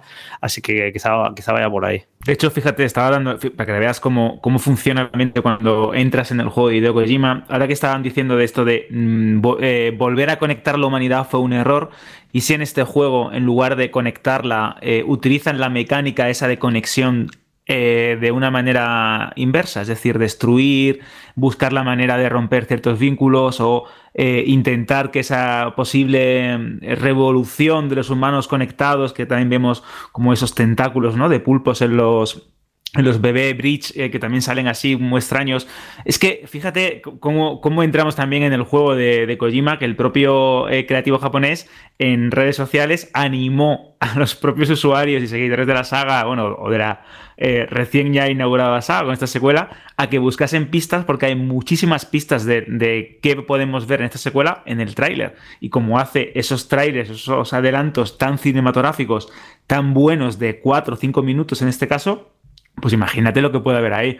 Yo creo que tiene bastante miga y cuando pase los días y veamos como algunos fans, como ya pasó con el primero, empiezan a sacar eh, elementos interesantes o posibles eh, trazas de la trama, etcétera, creo que nos quedan semanas o meses de especular como ya hicimos con el, con el primer juego. Yo estoy súper contento, la verdad, porque vuelvo ¿no? a, despertar ese hype con el título de Norman Reedus, que recuerdo que me lo pasé genial desde 2016 en adelante, viendo cómo iba evolucionando ese concepto y cómo algunas de las cosas que ya se comentaron en ese famoso primer teaser, acabaron siendo parte de la jugabilidad y fueron bastante importantes después en, el título final. Así que bueno, a saber lo que nos queda por delante. Pero tú, Alberto, todavía tienes ganas de volver a meterte o intentar meterte en la cabeza de Hideo Kojima, eh, eh como ya nos pasó la primera vez. Yo esta vez he decidido no intentar pensar, porque yo creo que al final terminaremos todos zumbaos, ¿vale? Porque meternos en la cabeza de Hideo Kojima es como, es como no sé, un chute de adrenalina de estar zumbaos. Yo esta, esta segunda parte me la he planteado para disfrutar de lo que vayan diciendo y de lo que vayan saliendo. Es decir, no quiero pensar, porque da igual, lo que pensé de la primera vez, eh, vamos, no llegué a pensar que era un juego de parchís porque ya era darme la vuelta demasiado a la cabeza, pero, pero no en ningún momento hubo pensamiento por mi parte de que iba a ser lo que era y de que iba a tener lo que tenía, que a mí también me gustó mucho, como dice Jorge, eh, hay gente que lo odia y hay gente que le gusta mucho, yo fui de los que disfruté, no me lo pude acabar, por supuesto, pero disfruté de lo que es la historia, el título y tal, pero en este me lo, me lo voy a plantear de otra manera. Y quiero ir disfrutando un poco de ver cómo la gente, como tú, los zumbaos como tú, se quieren meter en la cabeza de Diego Kojima para intentar sacar cosas donde no los hay, para ver todas las fotos de los tweets, que si esta cafetería tiene este nombre o tiene el otro. No voy a pensar yo. Quiero disfrutar, me he vuelto muy perro, ¿eh? también es verdad, eh, y en estas épocas más. Pero yo quiero disfrutar un poco de lo que vaya saliendo y de todas las locuras y idas de olla que, que puedan ir lanzándose hasta que salga, vamos. Yo, mm, a ver, Death Stranding 2 es de lo que me espero, pero como he comentado antes, también es. Creo que tiene cierta responsabilidad, ¿no? De Death Stranding me parece tan importante por. Ya lo he dicho aquí alguna que otra vez, por cómo hace un gameplay totalmente nuevo que sería impensable en una superproducción hasta ese momento y que es lo que quiero que haga este Death Stranding 2. No quiero que vuelva a ser un juego continuista en lo mecánico. No quiero que sea otra vez lo mismo. Quiero que no me vale una vuelta de tuerca a nivel jugable al concepto. Quiero que vuelva a, sorprender y que vuelva a generar debate y que vuelva a decir no se puede hacer un juego, igual que se dijo no se puede hacer un juego de andar, que aquí no hagan, de, no hagan decir otra vez no se puede hacer un juego de lo que sea este juego, ¿no? Y e, esa es la única duda, porque lo que yo sí que tengo clarísimo es que a nivel de concepto, de, argumento, de temas a tratar, va a ser increíble, porque Hideo Kojima reflexiona mucho y creo que bastante bien sobre el propio concepto que se va a tratar aquí, sobre el tema de eh, las redes, las relaciones humanas, de cómo la tecnología se aplica a ello y quizá el discurso de que, tenía en, el momento de, de Death Standing era quizá demasiado positivo, ¿no? Y, creo que aquí eso, el luchar conceptualmente sobre es bueno que, la humanidad, eh, toda la humanidad esté conectada, creo que, que, pueden salir cosas muy, muy interesantes, eso, a nivel de, de trama, a nivel de argumento y también a nivel de emocional, ¿no? Es que de hecho, Fran, eso que dices es una tónica dentro de la, de la carrera de, de, Hideo Kojima. Por ejemplo, y pongo el ejemplo más claro, es el de eh, Song of Liberty, Metal Gear Solid 2, cómo empezó a tratar una serie de temas, el tema de la digitalización de la información, el control de la misma, eh, cómo los seres humanos pueden ser manipulados ¿no? también por, por este tipo de, de inteligencias artificiales y de noticias que se manipulan, que es real, que no es real, que es una simulación, que no es, una, simulación. Y estamos hablando de un juego del 2001, que esto eh, mm, es verdad que se puede decir a toro pasado el tema del COVID, del aislamiento que vimos en The Stranding, de los repartidores y los riders, etcétera, que eh, al fin y al cabo pues hay trazas de, determinados temas que ya estaban en, desarrollo ¿no? O en, boga durante los años que se desarrolló el, juego de, Hideo Kojima, pero es un tipo que, como bien has apuntado, planifica de una manera muy, inteligente, muy inteligente sus videojuegos y les da muchísimas vueltas, tanto a nivel de trama como a nivel de concepto jugable. No, no sé si veremos un concepto jugable o unas mecánicas tan arriesgadas como si vimos en la primera parte, quizás nos encontremos precisamente con una evolución de lo que pasó, por ejemplo, de Metal Gear Solid 1 a Metal Gear Solid 2 o de Metal Gear Solid 2 a Metal Gear Solid 3, como una vuelta de tuerca al concepto con algún tipo de añadido o con algún tipo de mecánica que se acabe convirtiendo en predominante, ¿no? El tema de la libertad y de la primera persona en el, en el segundo juego, el tema de la supervivencia en el tercero de Metal Gear Solid o determinados aspectos jugables de Metal Gear Solid 5 con el tema de los mundos abiertos. Veremos a ver con qué nos sorprende aquí, porque es verdad que el primero, eh, conceptualmente, mecánica, a nivel de mecánicas y de todo, era muy, muy, muy arriesgado, tanto que, pues ya lo hemos visto, ¿no? Genera bastante división en el mundo de los videojuegos, pero creo que esto de eh, fue una buena idea volver a conectar a la humanidad puede tener la gran pista sobre lo que puede ofrecernos a nivel jugable. Que Hideo Kojima es muy de esto, ¿no? Coger un concepto, una frase, eh, los genes, eh, los memes, el escenario, algo, ¿no? Como hacía Metal Gear Solid, coger una frase, coger una palabra, coger algo y que a partir de ahí gire absolutamente todo el concepto del videojuego. Yo ya estoy Alberto, Alberto, totalmente Alberto, voy a pensar una cosa. Dime, a ver, cuéntame. ¿Te imaginas que, acá has dicho lo de los memes y todo eso? ¿Te imaginas que, que lo del chaval de The Game Awards era todo una, una, una, movida de Kojima, tío. No sí, no, eh, eh, el patrocinador de Abandonet. Venga, ya, ya empezamos. es que veis, ¿ves lo que pasa por meteros en la cabeza? ¿eh? Porque es que ya empezáis a cojimear de manera brutal. ¿eh? ya empezáis todos locos. Que presentó el juego con un tío vendado. Metal Gear Solid 5 lo presentó con un tío vendado por completo en una conferencia. Así que este tipo, este tipo de cosas yo ya me vuelvo aquí, me vuelvo loco y a ver si Jorge nos, nos arroja algo de luz con el tema del señor de Bill Clinton que se subió al escenario. Sí, yo estoy esperando que dé alguna explicación, claro. Jorge, cuéntanos. una cosa, una cosa que antes de que Jorge nos cuente el, punto friki, que a mí también me mola, ¿eh? me gustan estas cosas. De todas formas, Alberto, eh, también aquí en España, antes de se presentar a Metal Gear, hubo un artista que vino toda vendada a Crónicas Marcianas, es decir, que Hideo Kojima tampoco, tampoco inventó nada, ¿eh? es decir, que de frikis sabían por ¿Qué referencias tiene? Es claro. ¿Qué referencias? era, la, la, Supervivientes, Crónicas Marcianas, Leticia Sabater, por cierto, no nos has dicho que te ha parecido el villancico de Leticia Sabater pero no hace falta que digas nada. No digo nada. Una cosa que sí que quería decir, hablando ya en serio, ¿no habéis echado de menos algún lanzamiento, alguna noticia importante de algún título exclusivo de Microsoft, por ejemplo? o ver algo más de Zelda. Yo es Ah, que pues mira, no, creía mira. que hubiéramos, Mm. hubiera sido un buen momento para ver algo más de Starfield, para ver algo más de, de, de alguno de los títulos exclusivos de Microsoft. Es que salió, salió casi casi como la consola olvidada, ¿no? No ha tenido juegos nominados potentes, eh, no ha tenido la repercusión que tuvo a lo mejor en otros eventos y tampoco ha sabido aprovechar este slot tan potente para, para enseñarnos más cosas. Decir, eh, eh, estamos aquí, eh, que, que- que no solo es la Comisión Federal de lo que se va a hablar de nosotros, sino yo esperaba ver algo de Starfield, o esperaba ver algo de Bethesda, algún teaser, alguna cosa para decir, eh, señores, que, que vamos con ganas y estamos como estamos y estamos creciendo. Bueno, es que está la cosa tan sensible con este tema que de hecho al principio de la gala enfocaron a Phil Spencer y tenía un poco mala cara. porque, porque, claro, la noticia esta había sido hace, hace unas, justo unas horas antes de empezar la gala, le dijeron que le bloqueaban lo de la compra. Y luego, claro, durante la gala no salió nada potente de Xbox, ningún tráiler nuevo de sus nuevos juegos y demás. Y evidentemente, claro, ¿qué pasa? Que ahora todo lo que ocurre todo se achaca a, claro, es que no pueden eh, presentar nada porque como está la compra pendiente, no quieren demostrar posición de fuerza, quieren hacerse la víctima y que no tienen muchos juegos.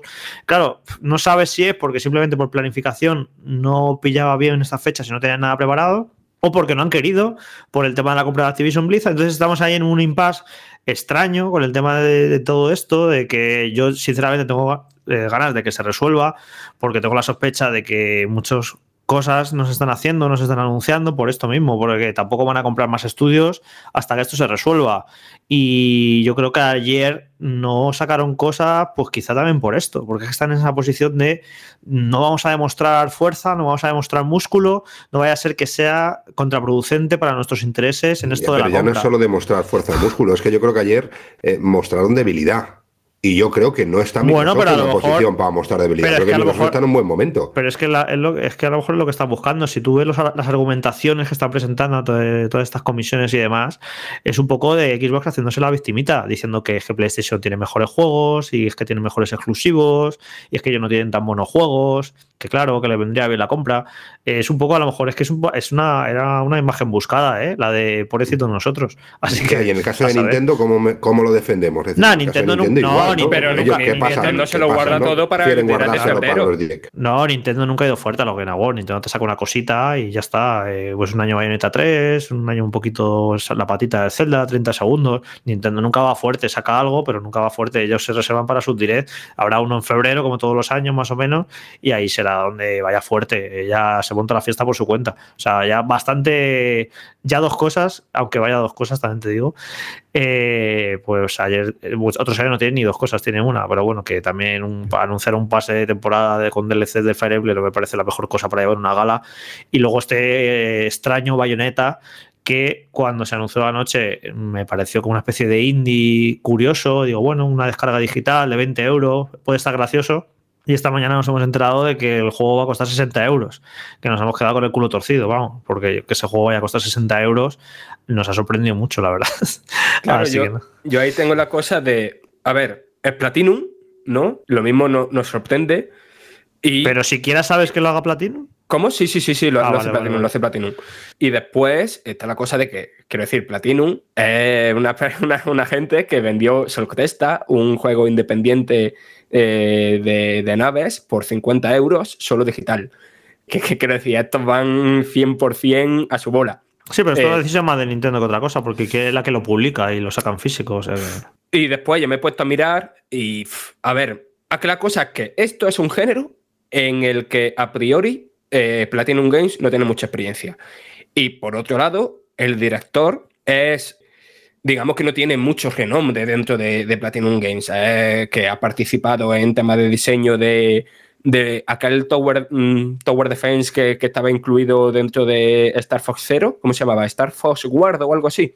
Y después ha participado en cositas de diseño menores de, de Bayonetta 2, pero digamos que, que el director no tiene, no, no ha sido un lead designer de Bayonetta 3, ni, ni, ni nada así muy potente, ¿no? Que, que nos haga tener confianza ciega en este juego. Pero después, eh, por, lo, por las cosas que pasan en Bayonetta 3, ya sé, simplemente por eso, ya tienen mi atención, ¿no? A ver qué es lo que nos cuentan aquí, porque 100% va a ser muy importante para la saga.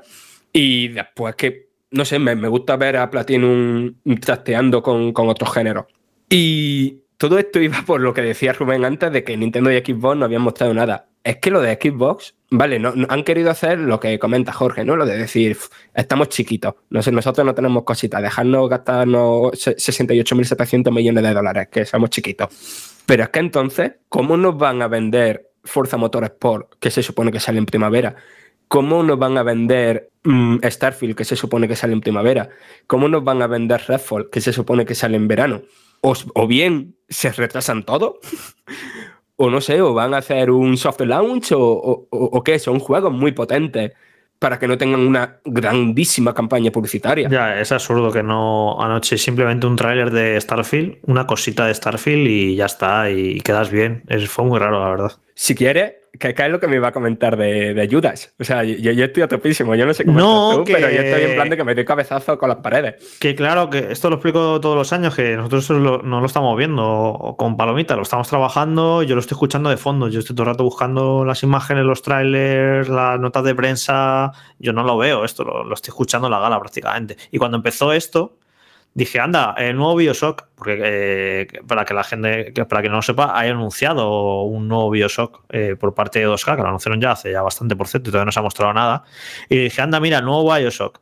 Y Bioshock 4, ¿sabes? Yo estaba convencidísimo de que era el nuevo Bioshock, porque la dirección de arte, la- los gráficos, las animaciones, me parecía totalmente. Sí, ese, rollo de- ese estilo a medio camino entre el, el cartoon y el, y el fotorrealismo, ¿sabes?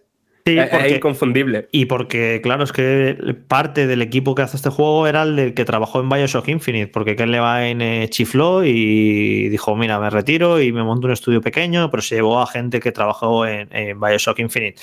Y entonces lleva muchísimos años con esto y decía que era pues una cosa muy experimental, que iba a hacer una cosa con la narrativa que no se había hecho nunca, bla, bla, bla. Ahí por ahí podéis leer artículos y tal que explican un poco lo, lo que está haciendo. Y yo cuando vi esto ayer, que pinta muy bien y que me pareció Bioshock, eh, claro, me quedo con la duda de hasta qué punto es ese proyecto tan arriesgado y tan innovador que pretendía hacer eh, o eh, en algún momento ha visto que aquello no iba a buen puerto, que aquello no iba a ningún sitio y al final se ha quedado en, un Bioshock y ya está.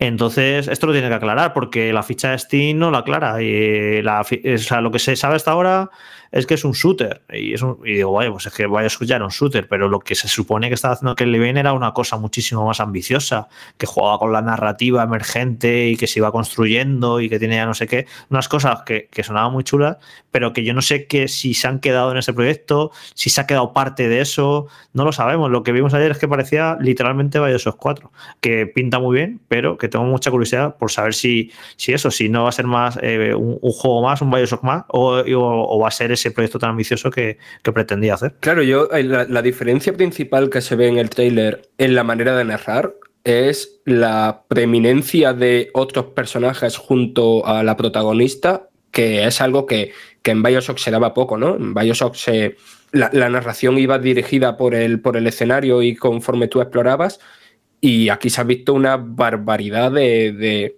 de- situaciones narrativas en las que hay implicado otros personajes, pero eso no es precisamente innovador. Y evidentemente, pues tengo mucha curiosidad por, por eso, por ver dónde está la innovación más allá de, de- eso. A mí eh, estéticamente me, me- me parece un flipe y, inclu- y a nivel de tono me parece, en un primer vistazo, me parece muy, muy, muy, muy guay. O sea, me pareció de anoche todo lo que vimos, lo que más personalidad visual eh, tuvo de todo, o bueno, claro, personalidad visual para mi gusto, no muy subjetivo, pero para mí me pareció esto, me pareció visualmente muy chulo. Y evidentemente lo, poquito que se vio de Death Stranding 2, que eso tiene una fuerza enorme Kojima para crear imágenes, por el diseño de los personajes, por los escenarios y demás, que te dejan un poco ahí atrapado ese, ese personaje que sale al final del trailer de Death Stranding 2. Y pues entonces me quedé con ganas de comentar que has dicho una cosa interesante, Frank, que más allá de las, las mecánicas que pueda proponer Death Stranding 2, eh, a mí quizá también me interesan más los temas, porque el primer Death Stranding fue un juego profético. Salió a finales de 2019, hablaba sobre el aislamiento, la humanidad y demás, y justo al, cabo de los meses hay una pandemia global que nos deja encerrados en casa, ¿no? Fue un juego premonitorio que esto ya no es la primera vez que le pasa a Kojima eh, a lo largo de su, de su historia, que, que a veces en los juegos ha tratado temas que luego años después eh, han acabado siendo relevantes y parece un poco que, le, gusta mucho la, esa, estar informado de, la, ciencia, la tecnología y todo eso y los avances y parece que se, que hace adelantar en el tiempo. Entonces, también tengo eh, curiosidad por ver qué va a hacer después de la pandemia. Claro, esto es un juego ahora post-pandémico y es inevitable que no vaya a influir en el juego de alguna manera todo lo que ha ocurrido. Sí, de hecho, la presentación, cuando le, preguntaba eh, el Geoff, y, y, decía que el guion estaba escrito antes de la pandemia, pero que durante la pandemia lo cambió y que cuando estaba acabando la pandemia y ya se veía la luz al final del túnel y tal, volvió a cambiarlo. Pues eso, que, será interesantísimo, seguro. Y bueno, y luego lo, otro también que quiero comentar de Armored Core, que esto se venía rumoreando hace mucho, que Front Software puede estar preparando un nuevo Armored Core, aquí lo tenemos, y me parece muy, muy interesante porque creo es el primer juego eh, importante de Software eh, después de que se metiera en todo esto de los Souls y que le ha llevado a, la máxima gloria. ¿no? no se puede alcanzar más el cielo de, lo que lo han hecho con esa andadura que comenzaron con Demon Soul, luego el salto que dieron a Dark Souls, que se volvió mucho más popular, hasta llegar a Elden Ring, que ha vendido una barbaridad, ha vendido muchísimo más que sus juegos anteriores, se ha convertido muy en hiper popular, juego del año.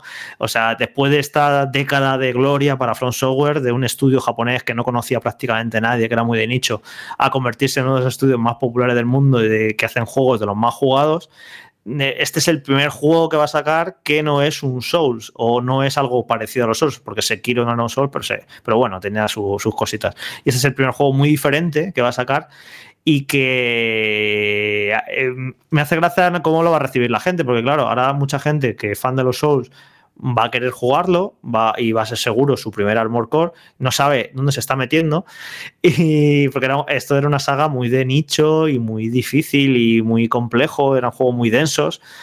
Y claro, ahora viene la gran duda porque no vimos nada del juego, solo vimos un trailer CG bastante espectacular, por cierto. Pero no sabemos si eh, ahora que son eh, que es Front Software tan popular y que eh, tienen esa capacidad para llegar a tanta gente, si lo que habrán hecho es eh, coger esta saga y hacerla un poquito más accesible para todo el mundo.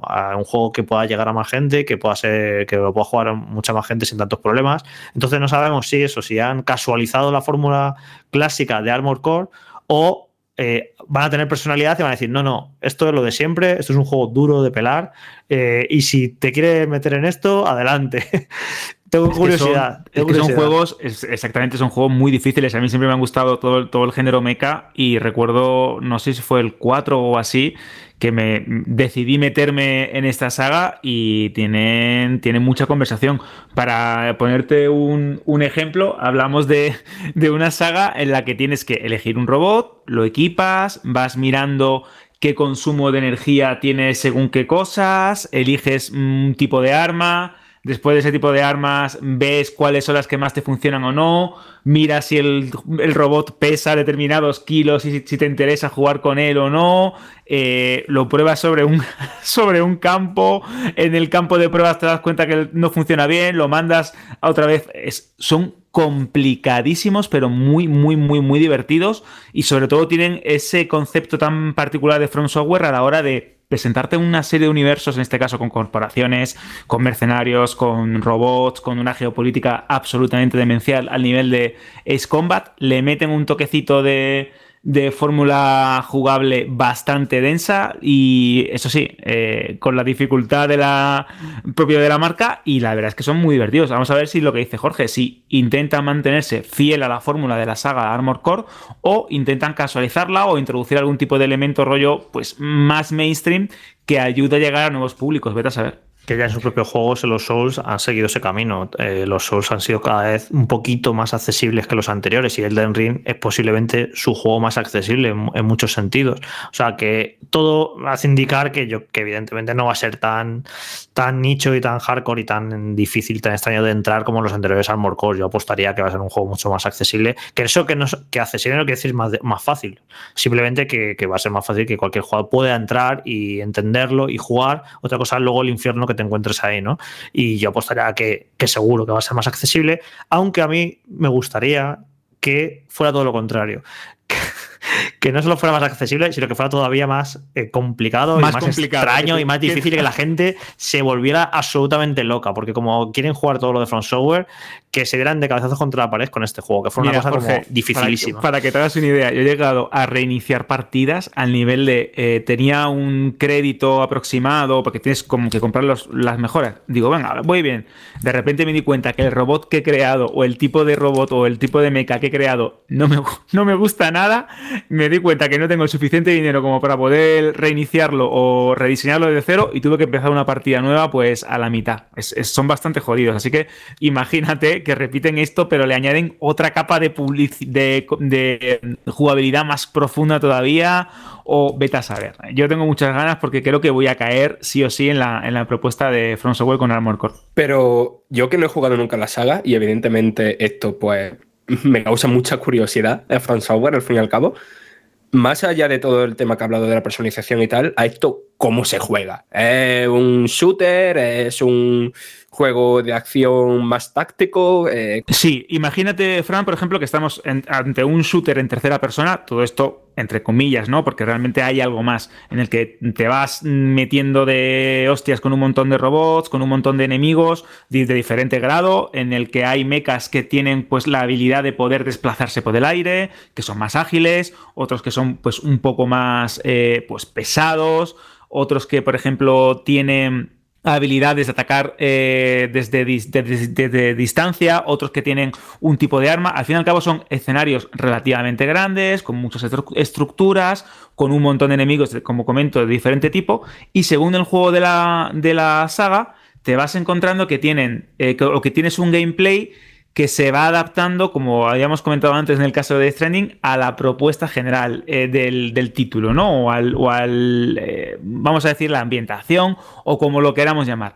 ¿Qué es lo que ocurre? Que hay juegos, por ejemplo, si no me equivoco, como el From Answer, creo que era de 360 y PS3, la, la- de, la- de aquella época, que tenía cosas diferentes al Armor Core 5, que se estrenó poco tiempo después. Así que, bueno, se basan básicamente en que eres un mecha, que eres un piloto de mecha, que tienes que pegar tiros, que tienes que cargarte un montón de bichos y de enemigos por ahí, sobre todo mechas eh, de corporaciones rivales o de naciones rivales, y que básicamente tienes que personalizar y configurar hasta el último detalle tu robot. Y aquí ya, pues es como la jugabilidad de los Souls. Si la cagas o no sabes construirte una buena build, pues tienes que darle una vueltecita y ver qué te va o qué pistas te va dando el juego, las misiones, para que sepas por dónde tienes que tirar. Son juegos muy absorbentes. No he jugado a toda la saga, sé que viene, si no me equivoco, desde el 97, Jorge, corrígeme si me equivoco. Así que tienen una trayectoria muy, muy, muy grande y que se ha sabido pues adaptar a según qué, qué consolas y qué, qué tiempos corrían en la, en la época de lanzamiento de cada uno de ellos. Pero son muy divertidos, de verdad. Vosotros decís mecas, Rubén y yo decimos mechas, no sé cómo lo dicen los oyentes. Oye, antes de cerrar ya, finiquitar, no sé si os ha quedado algo más, pero si es así, me lo decís, ¿eh? Eh, y lo comentáis, algo más de esta edición pasada de, de Game Awards. Si no, pues vamos a otra noticia en la que vamos a repasar los primeros meses, los seis primeros meses, el calendario de lanzamientos, cómo ha quedado. Pero antes, yo, incluso si va a ser así, pues lo hacemos ahora. La pregunta, Alberto Chirli, de los próximos días tendrá que ver con la gala de los Game Awards. Por supuestísimo, José. porque Pues lánzala ya. Venga. Bueno, la pregunta chile de la semana que viene es ¿cuáles son vuestros juegos preferidos del año? Que yo creo que también es importante, para que vayáis ahí empezando ya creando hype, ¿no? Con respecto a vuestros tres títulos, como siempre hacemos, más importantes del año. Y al mismo tiempo, ¿qué os ha parecido la gala de, de Game Awards? Esos títulos que os comento, ¿no? De los tres mejores juegos del, del año.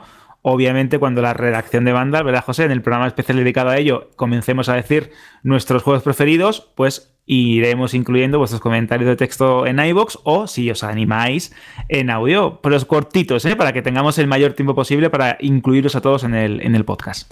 Luego repasamos la pregunta que hicimos hace unos días con su DLC, pero yo no puedo cerrar este capítulo si Jorge no nos explica qué hizo ese niño. Hablando sobre Clinton. ¿Qué teoría hay detrás de eso? Que no nos lo ha contado y dijo que iba a hacerlo. No, no tiene ninguna ciencia, es un imbécil y ya está. No quiso. No, no, pero que, a ver, que he visto que no, aquí explican el lore y tal, pues un imbécil de internet. No, no parece que tenga. No, Fran, no tiene mucho más. No, por lo que me ha pasado, eh, han salido capturas de pantalla de un servidor de Discord en el que prácticamente lo que iban hablando es una persona que conozco la valía en, los premios y la estamos coordinando para que la líe y todo el servidor de Discord pues ahí metida en eso. No quiero sonar viejales, pero esto es como, no sé, la, la situación típica de chavales con su que quieren tener su momento de, de viralidad y de, y de casito eh, sin pensar en cómo sus acciones pues, pueden joder a mucha gente. Yo me imagino, yo me imagino Jorge, antes de la gala, ¿no? Aquellos, los guardias de seguridad, un montón, Estados Unidos, eh, arcos, de, todo, todo. Allí los SWAT, 36 personas con escopeta y metalladoras, entrando los chinos, eh, los japoneses, perdón, así con cara de, dónde estamos, dónde no estamos, y entrando un chavalito detrás de ellos que pinta de japonés tenía poco, ¿eh? Mm, más bien todo lo contrario, lo de seguridad diciéndole, oye, ¿dónde vas? Y no, que mis padres son esos. Y los japos mirándolos con cara de diciendo, ¿cómo? ¿Qué dice este? Y los, y los de la puerta dicen, nada, que vas con ellos, que son tus padres. Sí, el de las gafas es mi padre y el del pelo largo es mi madre. Ah, pues venga, pues pasa, pasa, venga, para adentro, a comer, a comerte el pisco labis. Y, y, entrando ahí, yo flipo cómo puede pasar algo así en un evento así con la seguridad. A ver, a ver, a ver, a ver, que estáis dramatizando mucho, la gente se ha puesto, y imagínate que lleva una pistola, imagínate que lleva una navaja. A ver, una cosa es que en la gala te hayas colado, vete a saber cómo has conseguido esa entrada, vete a saber a quién conocías, no sabemos cómo funciona. Y Se supone cosa. que este y, otra año es, y otra cosa es que tú te saltes los controles de seguridad. Claro, es que la gente No, no, está, pero- está pero mezclando las no, cosas. eh, eh, con no con armas, Jorge, pero a ver, que haya entradas. Yo, por ejemplo, tuve la suerte hace muchos años que una persona que está aquí en este programa y que da paso y, y, bueno, José de la Fuente, no iba a decir nombre, pero igual. Digo, ¿qué dice? Eh, sí, no, pues me, me invitó a unos premios Ondas que se hacían aquí en, en Barcelona y yo tenía mi entrada, eh, pero yo no me pude sentar al lado de los que iban a ganar los premios.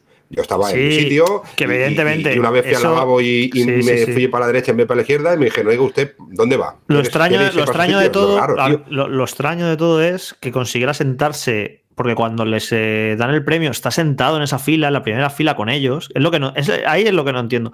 Pero esto, yo que yo tuve la fortuna de estar hace muchos años en una gala de estas, hay que decir que cuando te vas al baño hay una gente que se ocupa de eh, ocupar tu sitio para que cuando hacen los planos generales no se vean huecos. Entonces hay como gente, esto pasa mucho en la televisión americana, ¿eh? no, no es En raro. los Oscars también. Sí, Exacto, entonces- se llaman dobles de asiento, ¿no? Si no me Doble- equivoco. sí, sí, y, y están, y están ahí para eso, ¿no? Para cuando tú te vas al baño, pues te llegan y ocupan tu asiento y siempre tienes la sensación de que la grada está llena, porque además en, esto, en este tipo de premios, pues se bebe mucho en la previa y a lo mejor has estado bebiendo y te entra la meona y tal. Y puede ser que en uno de estos muchos movimientos de me voy para allá, me voy para acá, vengo, me ocupo el sitio, no sé qué, no sé cuánto, el chaval este viera un hueco en la primera fila y se sentara ahí y nadie se percató de que esa persona no debería estar ahí y tampoco se van a poner a lo mejor a- en mitad de la retransmisión a comprobarlo para no montar un pollo y, y así, y así pasó, pero de ahí a que "Oh, es que imagínate que fuera armado, no, no, tú tranquilo que tú no, No, entras armado ahí, está claro tú ahí no entras. armado no entras porque vamos, los últimos años en el E3 me acuerdo yo que joder, menos las medidas de seguridad con los arcos y todo eso, cada vez que entraba, Bueno, cada vez que salía. Lo que era brutal es la cara de los japos cuando terminan de dar su discurso y ven al chavalito este con sus melenas hablando y los japos se quedan mirando como diciendo, ¿este quién coño es? Y es una pena ¿De dónde- porque- ha salido, ¿no? Y está- porque- está, está divertido. Porque hay un plano corto, más o menos medio, que se ve la cara de Miyazaki como diciendo, ¿y este quién es? Pero ya se dan, de- se dan cuenta los de la realización y, y van a un, a un plano lejano. Pero me estaba haciendo mucha gracia los japoneses como diciendo, ¿y este quién es? ¿Y por qué está hablando? Hoy en día tampoco hace falta introducir un arma para liarla, ¿eh? sino que se lo digan a Will Smith con Chris Rock, la galleta que le dio y la repercusión que tuvo en todo el mundo. Bueno, Y no, Jorge, ¿no crees que puede ser algo medio organizado para que se hable? No, Rubén, no, siga? sé, creo, es las, extraño, no creo no las sé. conspiraciones ni las cosas. Yo es que ya me lo creo, las me lo navaja de Ockham, la explicación más sencilla suele ser la, que es. Y no un niñato con pelo Es un niñato de internet que ha visto la oportunidad de, ¿no? de hacerse famoso, que también puede haber dicho también algo más gracioso o algo más relevante, o en plan ahora, como la gente está que está tirando pintura en los museos para criticar el cambio climático, pues podría haber dicho algo así, ¿no? Un poquito más, pero es que encima dice una, una memez que, bueno, imagino que les hará gracia a él y a sus cuatro amigos friki. Vale, pues aquí sí ya ponemos punto y final a los Game Awards y hay algo referente a este chico, a este niño, a este gamberrete, pues ya os contaremos o bien a través de la página web de Vandal o bien a través de Vandal Radio. Nosotros ahora enseguida vamos a hablar del calendario de lanzamientos. En lo profundo de tu cajón se escucha la voz de un triste móvil muerto de asco. ¿Qué será de mí ahora que nadie me quiere? Antes hacía fotos, veía TikToks, enviaba WhatsApps a lo loco. Aún tengo ganas de vivir. Sácame del cajón y llévame a Zex. Ese móvil merece una segunda vida. Llévalo a tu tienda Zex más cercana y te daremos el mejor precio por él. En tu cajón no vale nada, pero en Zex te lo cambiamos por dinero en efectivo. Trae tu móvil a Zex y consigue Pastuki de la buena. Tiendas por todo el país y también online. Busca CEX. Y también juegos. ¿Verdad, Rubén? Hacemos un momento, gracias a nuestro patrocinador CEX, cuál es su lista de los juegos más buscados, más deseados, más vendidos Recordamos un poquito información que dimos la semana pasada, gracias a CEX, ya sabéis, lo, dice perfectamente en la publicidad que acabamos de escuchar. Rubén, ¿qué, juegos, qué títulos? Bueno, pues acordaros que en CEX podéis comprar, podéis vender y podéis cambiar. Dependiendo de la opción que cojáis, pues tendréis la valoración del título que busquéis o que os sobre eh, para, poder hacer ese tipo de, de cambio, de compra o de venta. Por ejemplo, Pokémon Escarlata. Si lo queréis comprar, os costará 60 euros. Si lo queréis vender, os darán 42. Y si lo queréis cambiar por cualquier otro juego, cualquier otro producto de la tienda CEX, os darán 46. Si el que estáis buscando en Need for Speed Unbound para PlayStation 5 y lo queréis comprar, os costará 70 euros. Si os sobra y lo queréis vender, os darán 49. Y si lo queréis cambiar, 54 euros.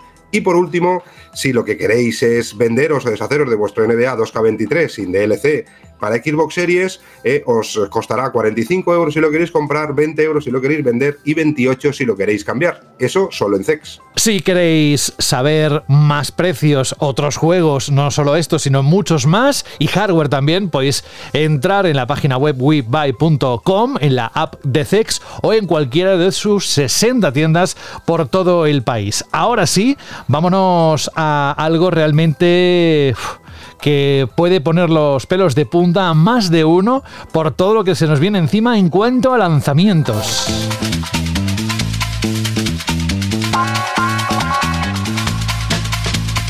Ahora que ya se han producido los grandes anuncios de The Game Awards 2022, el calendario de lanzamientos, podemos decir, de videojuegos evidentemente, ha quedado más o menos estructurado, al menos en la primera mitad del año que viene, periodo que conocemos muchas fechas de proyectos muy esperados para todas las plataformas. Vamos a repasarlos rápidamente. En enero tenemos One Piece Odyssey el 12, Fire Emblem Engage el día 20, Forspoken el día 24 y Dead Space Remake el 27. Si nos vamos a febrero, tenemos en primer lugar a Hogwarts Legacy el 10, Like a Dragon Ishin el 18, Atomic Heart 21, PlayStation VR 2 y el juego Horizon Call of the Mountain en un pack el 22 de febrero, o bien sueltos, pero también hay hardware, no solo software.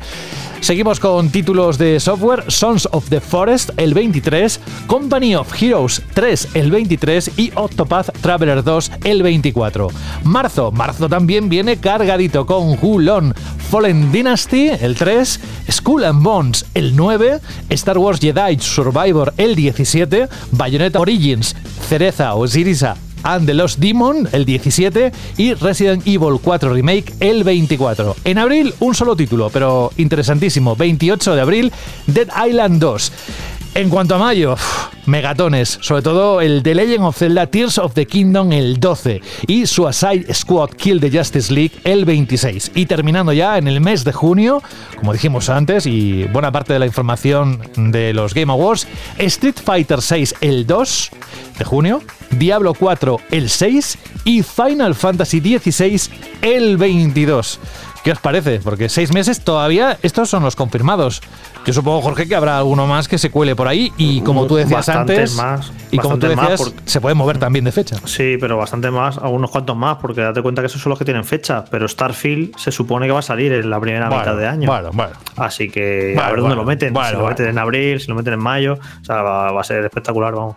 Y después que hay que pensar, no ya solo eh, esos juegos de Zelda, también está eh, Forza Motorsport, eh, que también va para primavera. Y evidentemente, eh, en cuanto Nintendo saque el Fire Emblem Engage, al día siguiente va a anunciar ya el Nintendo Direct. Y Nintendo no va a dejar un solo mes sin sacar un juego first party. Entonces, va a haber todavía más mandanga y, y es que todo pinta muy interesante. Es que Mucho. eh, es que demasiado, ¿sabes? Eh, es que- demasiado, nunca es demasiado, porque también dijimos eso de este año y mira cómo me quedó. Hasta que no lo vea en la estantería de videojuegos, ya sea virtual o física, mm, Fran, yo mm, no me lo creeré. Ya, pero José, solo escuchando esa lista, más los que se han añadido ahora sí a primeras que está diciendo Jorge y Fran, eh, yo creo que después de esto, yo creo que hoy va a ser la última noche que voy a cenar caliente, porque si no, no voy a tener El presupuesto, presupuesto. para poderme comprar ni un 10% de todo eso que sale ahí, más todo lo que se va a anunciar, que es verdad que luego hay cosas que cambian, ¿no? Y, y hay fechas que cambiarán y se retrasarán, porque sí que va a ser, yo creo que va a ser un año estratégicamente importante para las compañías para elegir los servidores de lanzamiento, porque por muy buen título que tengas, como compartas serlos de lanzamiento en dos, tres semanas más o menos iguales con otro gran título, eh, al final las cosas se, se reparten, ¿no? Y también algo que hemos dicho antes y que yo llevo diciendo durante muchos programas, eh, yo creo que gran parte de estos lanzamientos, sobre todo del primer trimestre, están muy supeditados a que realmente se normalice la situación de consolas, de disponibilidad de consolas, tanto de PlayStation 5 como de Xbox Series X, ya no de Series S, que sí que está más normalizada y que se puede encontrar con bastante más facilidad que, que cualquiera de las otras dos, eh, para que las compañías terminen de decidirse para ver si moverlo o no, ¿no? Pero, pero es que solo escuchando esto, es que tenemos un 2023 por delante que puede ser francamente brutal, en el que pueden haber títulos que vendan muchísimo y en el que pueden haber títulos que podrían vender mucho en situaciones más normales, que se perderán ahí un poco entre la vorágine de grandes títulos que pueden lanzarse por una compañía o por otra. Es decir, a mí creo que va a ser un año muy guapo para los usuarios, pero un año muy, muy complicado y muy duro para, para muchas distribuidoras para saber escoger bien cuándo y cuándo no lanzarlo. La ¿eh? No ventana de lanzamiento. eso, Hmm. Exacto, exacto, Rubén, antes, antes de despedirte, el 22 de febrero tenemos VR2 y juegos, aparte del Horizon Call of the Mountain, que será supongo que uno de los más potentes, hay una lista de, creo que son unos 20 confirmados eh, y no sé si saldrá alguno más, pero ¿qué te parece, qué papel crees que puede tener la PlayStation VR2 durante los primeros años de, años no, meses de lanzamiento? Porque si no he entendido mal, en muy poco tiempo Sony pretende colocar dos millones de unidades de este casco en todo el mundo. Bueno, querer colocar y colocar, eh, hay solo una palabra, pero hay un mundo. ¿eh? Es decir, que, que yo creo que PlayStation, eh, Sony quiere, quiere apostar otra vez por esta nueva plataforma.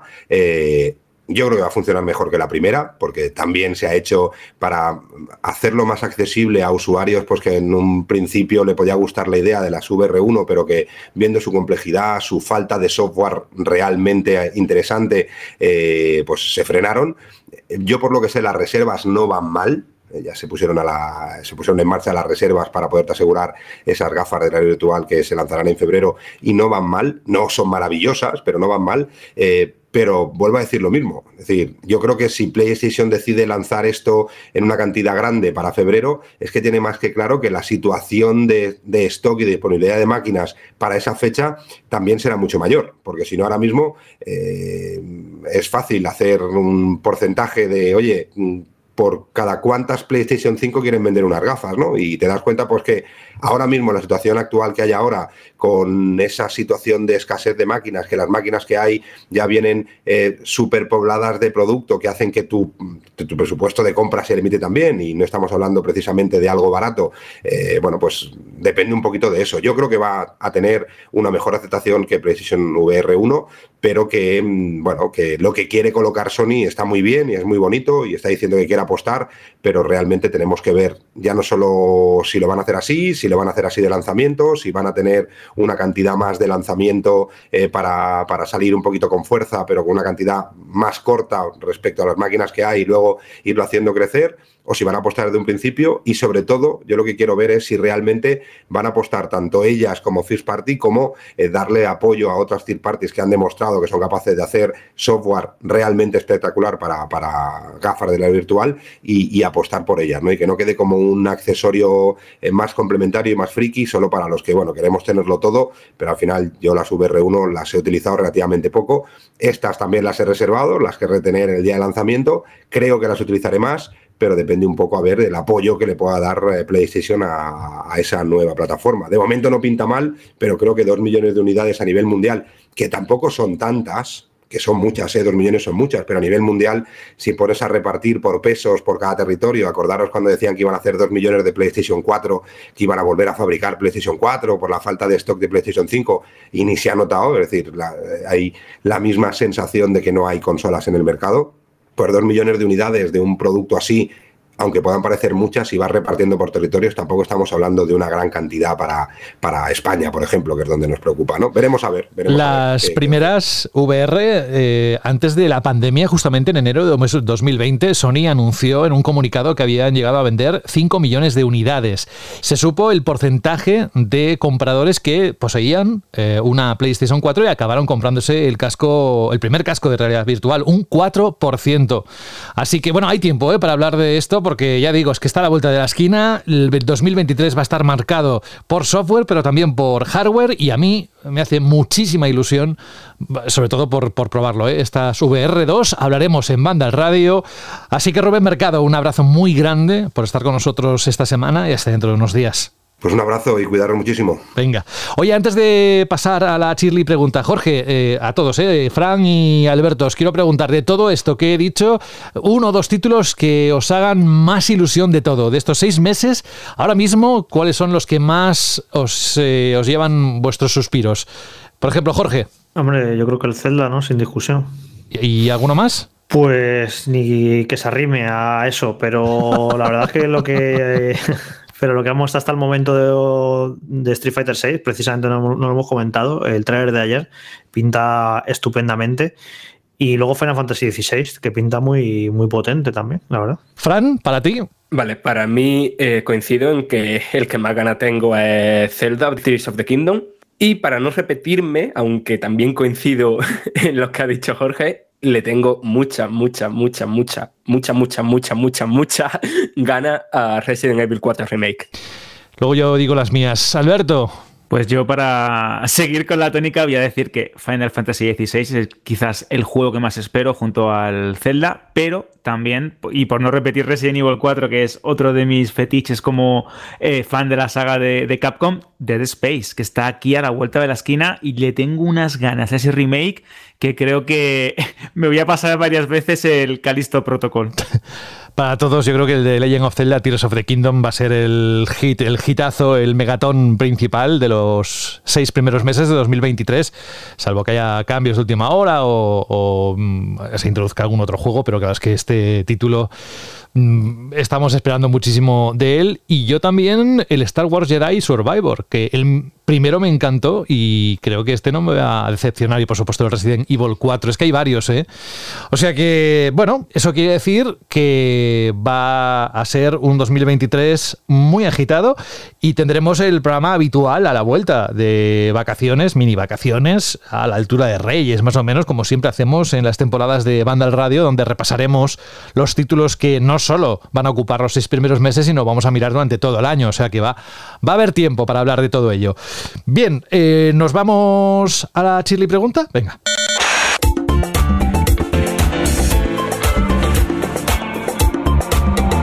Radio.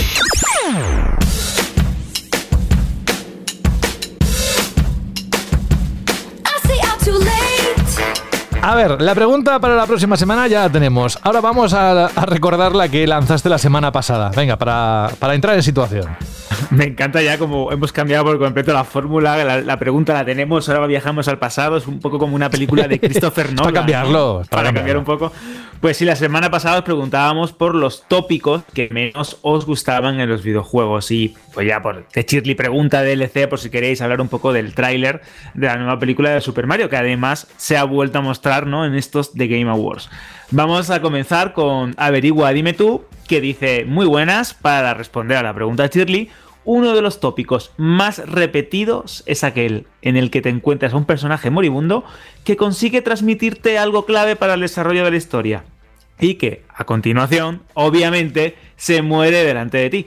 Otro tópico es aquel que en juegos o misiones de sigilos, los enemigos te detectan y van a por ti, pero si te alejas lo suficientes, vuelven pues a sus quehaceres normales, sin ningún tipo de problemas. Enhorabuena por el programa. Es cierto esto ¿no? del, del aliado que justo cuando va a morir te hace la gran revelación, esto es muy típico del, del camino del héroe, ¿no? De ese de, ese, de, de, Campbell, ¿no? Esa estructura de cómo el héroe tiene que aprender del maestro o de, sí. un, de un aliado, ¿no? O, o, quien sea en este caso, y te dice, pues resulta que tal personaje era tu padre, o tienes que salvar al mundo porque tú eres el verdadero malo, y dices, madre mía, lo que ha pasado aquí. Eso, eso siempre es. Me pasa con, con los, los, JRPG que son parodias con patas, o sea, o sea son eh, eh, clichés, mismo, clichés con patas todo el rato. Ya no sabes cuánto es homenaje autoparodia, pero es de, de, coña todos los clichés que tienen los, los JRPG, del, del, que te despiertas en la cama, en tu pueblo, tal, no sé qué, y es que todo el rato, todo el rato, todo el rato son, son lugares comunes y tal, que yo imagino que al fan le, le gustan y por eso se, se, vuelve a ellos una y otra vez. Por cierto, cada vez que dices el nombre de este usuario, le pongo música en mi cabeza, Alberto, ¿sabes cuál es? Yo también, averigua, dime tú. Averigua, dime tú. Me pasa, Tenemos una edad, ¿eh? Sí, sí, sí, sí. Eso creo que es como eh, el test COVID y está el test, eh, vamos a decirlo hablando, el test polla vieja, ¿no? Entonces, Hola. el averigua, dime tú, es el, es el test, el test COVID de, de la edad. Sí, es cierto que al final cuando lo leo, pues lo pienso. Y más de una vez he pensado, digo, lo voy a decir. Digo, hijo, se me va a decir de todo. Averigua, es dime tú. Es muy fuerte. Tenemos un audio, si no me equivoco. Sí, también, ¿verdad, José? También de, de un amigo del programa. Gamer, una, un, un, colaborador, podríamos decir, ¿no? ya este paso. Viejo Gamer, hola. Hola, amigos de Vandal, soy Viejo Gamer y a mí, veréis, me molesta el propio concepto del jefe final, que creo que en muchos juegos no pega ni con cola. Y peor si me lo pones si hay que derrotarlo una segunda o hasta una tercera vez, eso ya me, me repatea. Y bueno, respecto a la pregunta de la película de Super Mario, yo tengo unas ganas increíbles de verla con los críos y creo que va a ser un exitazo, que va a hacer unos números impresionantes. Y quería preguntaros, eh, ¿pensáis que con la fiebre que va a haber de Mario el año que viene, con merchandising, Mario en las hamburgueserías, etcétera, Nintendo se animará con Super Mario Odyssey 2 o con algún otro juego importante de la saga? Venga, ahí os lo dejo. Un abrazo. Ojo, cuidado, ¿eh? que también podía formar parte de la ecuación de los lanzamientos del calendario que hemos repasado hace un momento. Hombre, en febrero yo creo que algo va a caer, ¿eh? De ¿Tú Mario. crees? Llevamos, llevamos mucho sin, sin, nada de Mario. El último que fue Super Mario Maker 2 y yo eso creo que fue en 2020. Y en enero, como recuerdo este año, que Nintendo Direct sí, no, se va a anunciar, no, pero dicen que para final. ya verás, volveremos a, a eso y va a ser divertido porque además nos va a amenizar la cantidad de lanzamientos que vamos a tener durante casi cada semana.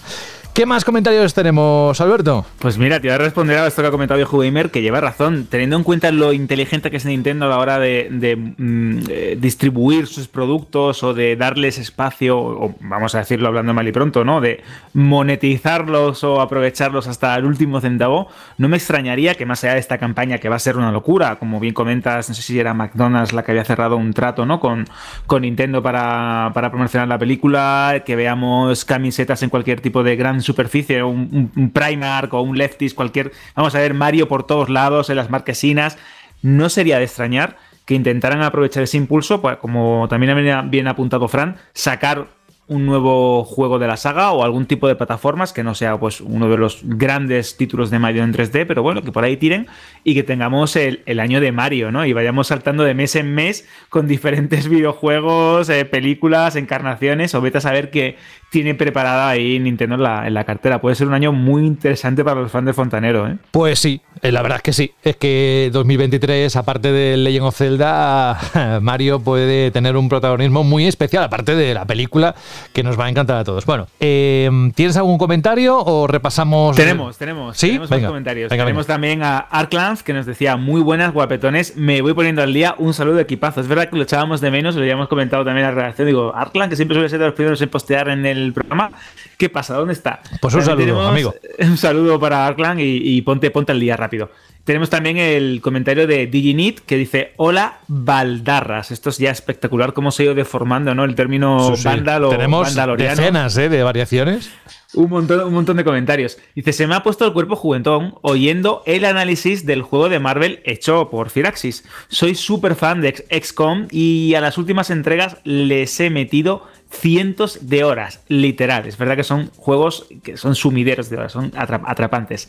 Desde que tengo Game Pass no gasto dinero en juegos, pero creo que con este haré una excepción, ya que sin ser un fan, sin ser un fan acérrimo de Marvel, todo lo que hace Firaxis tiene mi atención. Por cierto, Jorge, atento, Shaolin Soccer es todo un clásico básico que mejora con amigos y unas cervezas. Un abrazo desde Vitoria, nos manda este, este oyente. El Shaolin Soccer es verdad que saca- lo que sacamos la semana pasada a relucir, ¿no? Hablando de esto de, de- de películas locas con doblajes absurdos y movidas, y creo que es una película ideal por si algún día hacemos una macro quedada de Vandal, ¿eh? ¿Qué os parece? Poner Shaolin Soccer por proyectarla y verla, y verla todos juntos y Fran se caga de la cerveza. Venga, venga, claro. claro que sí. ¿Más comentarios o repasamos? Más, tenemos un comentario más. Tenemos Sí, el venga, de venga. Mike eh, CD que dice: "Res- Muy buen programa, chicos. Respecto al tráiler de la película de Mario, a diferencia del primero que me dejó frío, me ha gustado mucho. Tiene muy buena pinta. Sí o sí, iré a verla. Dice: El que me ha decepcionado mucho es el teaser de Saint Seiya, el de los Caballeros del Zodiaco. Por fotografía, montaje y música, parece que estamos ante un producto palomitero de Marvel. Ojalá me equivoque, soy muy fan de la serie clásica y en fin, que el teaser me parece un producto precocinado sin personalidad. Eh, Mike, ojalá sea como una película de Marvel. Yo creo que esto, que esto va a ser bastante, bastante cutre y bastante malo. También nos comenta lo siguiente, los Net for Speed me han ido gustando, pero si me pones solo trap de banda sonora, pues a mí me pierden como jugador. Y ya por, para finalizar, nos recuerda que, por cierto, el otro día me acordé de los chicos de las guías. Como últimamente juego muy poco a la consola, tiré, de la guía de Vandal para avanzar en el Stray. Creo que está escrita por el mismo Daniel que participó en el programa y es una maravilla, muy bien estructurada. Un abrazo y muchas gracias por el programa. Pues gracias a todos vosotros y todas vosotras. Recordamos ahora sí la pregunta Shirley para los próximos días y cómo participar. Todo tuyo, Eh, Alberto. exacto, pues mira, la pregunta Shirley es muy sencilla. Estamos hablando de los Game Awards, si estáis de acuerdo, si no estáis de acuerdo, que os han parecido ese reparto de premios y también id calentando porque se acerca ese programa de banda radio anual que es una cita ineludible con el tema de los GOTI, en el que la redacción vamos a dar cuáles son nuestros juegos preferidos del año, cuáles son los títulos a descubrir, etcétera, etcétera, y queremos que participéis. ¿Cómo?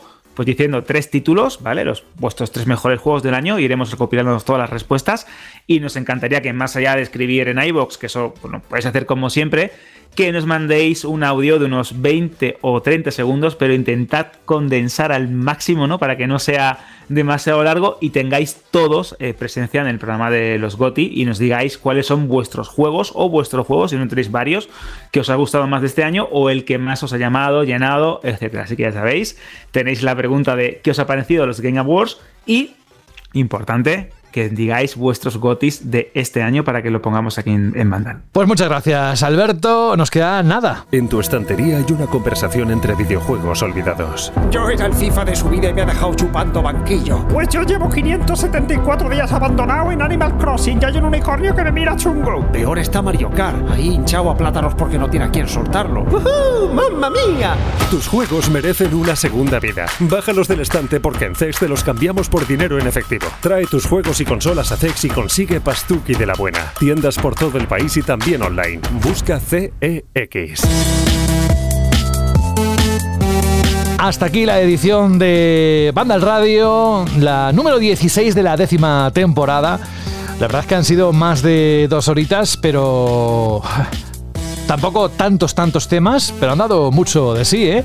Así que yo, si queréis que os diga la verdad, no, os voy a decir una mentira, ¿no? Lo que siempre se dice, ¿no? Pero es cierto que ojalá os hayamos puesto un poco la miel en los labios, hayamos sabido transmitir esa alegría, ¿no? Por lo que viene el próximo año y porque es eh, nuestra pasión, ¿no? Los videojuegos y queremos que haya buenos juegos y disfrutarlos y además hardware, o sea que, bueno, como todo esto le vamos a dar bastante cancha en las próximas semanas y el próximo año, nada más comenzar, pues nada, que todos estaremos ahí metidos en el mismo disfrutando de cada noticia, de cada lanzamiento y de cada análisis que tendréis, por supuesto, convenientemente en la página web. Gracias, Alberto González, por estar con nosotros en Banda al Radio una semana más y en unos días pasamos lista. Gracias. A ti, como siempre, José. Un fuerte abrazo. Hasta la semana que viene. Adiós. Otro. Fran Gematas, lo mismo, un abrazo grande y ahora descansa un poquito, que después del palizón que te has metido en las últimas horas, quizás toca, ¿no? Toca, toca, pero Toca, no va a poder toca. ser, pero no, no pasa nada. Otro, en otro momento será el descansito. Toca, toca, un perrito o una pelota. Bueno, eh, que- lo que Pero- puedas, lo que te dejen. Tú sí que necesitas descansar, José.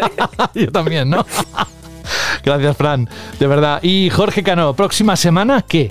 Porque aquí, ojo, ¿eh? Yo, si te parece, lo dejamos en incógnita. ¿Eh? No, hay cositas, ¿eh? hay impresiones, ya verás, ya verás. Hay ¿Ah, sí? Bueno. Sí, sí, sí. Claro, es que, no para, date cuenta que con todo el chorro de juegos que sale el año que viene, Claro, empiezan a calentar. pues ya ¿no? empiezan con las impresiones y las previews y para arriba y para abajo. Sí, sí. Bueno, y para eso eres el jefe de redacción, es el que tiene esa vista cenital de lo que va a ocurrir en los próximos días en la página web, así que eso se tiene que reflejar aquí en Panda Radio. Un abrazo muy grande, Jorge, y hasta dentro de una semana. Hasta la semana que viene, un saludo. Chao.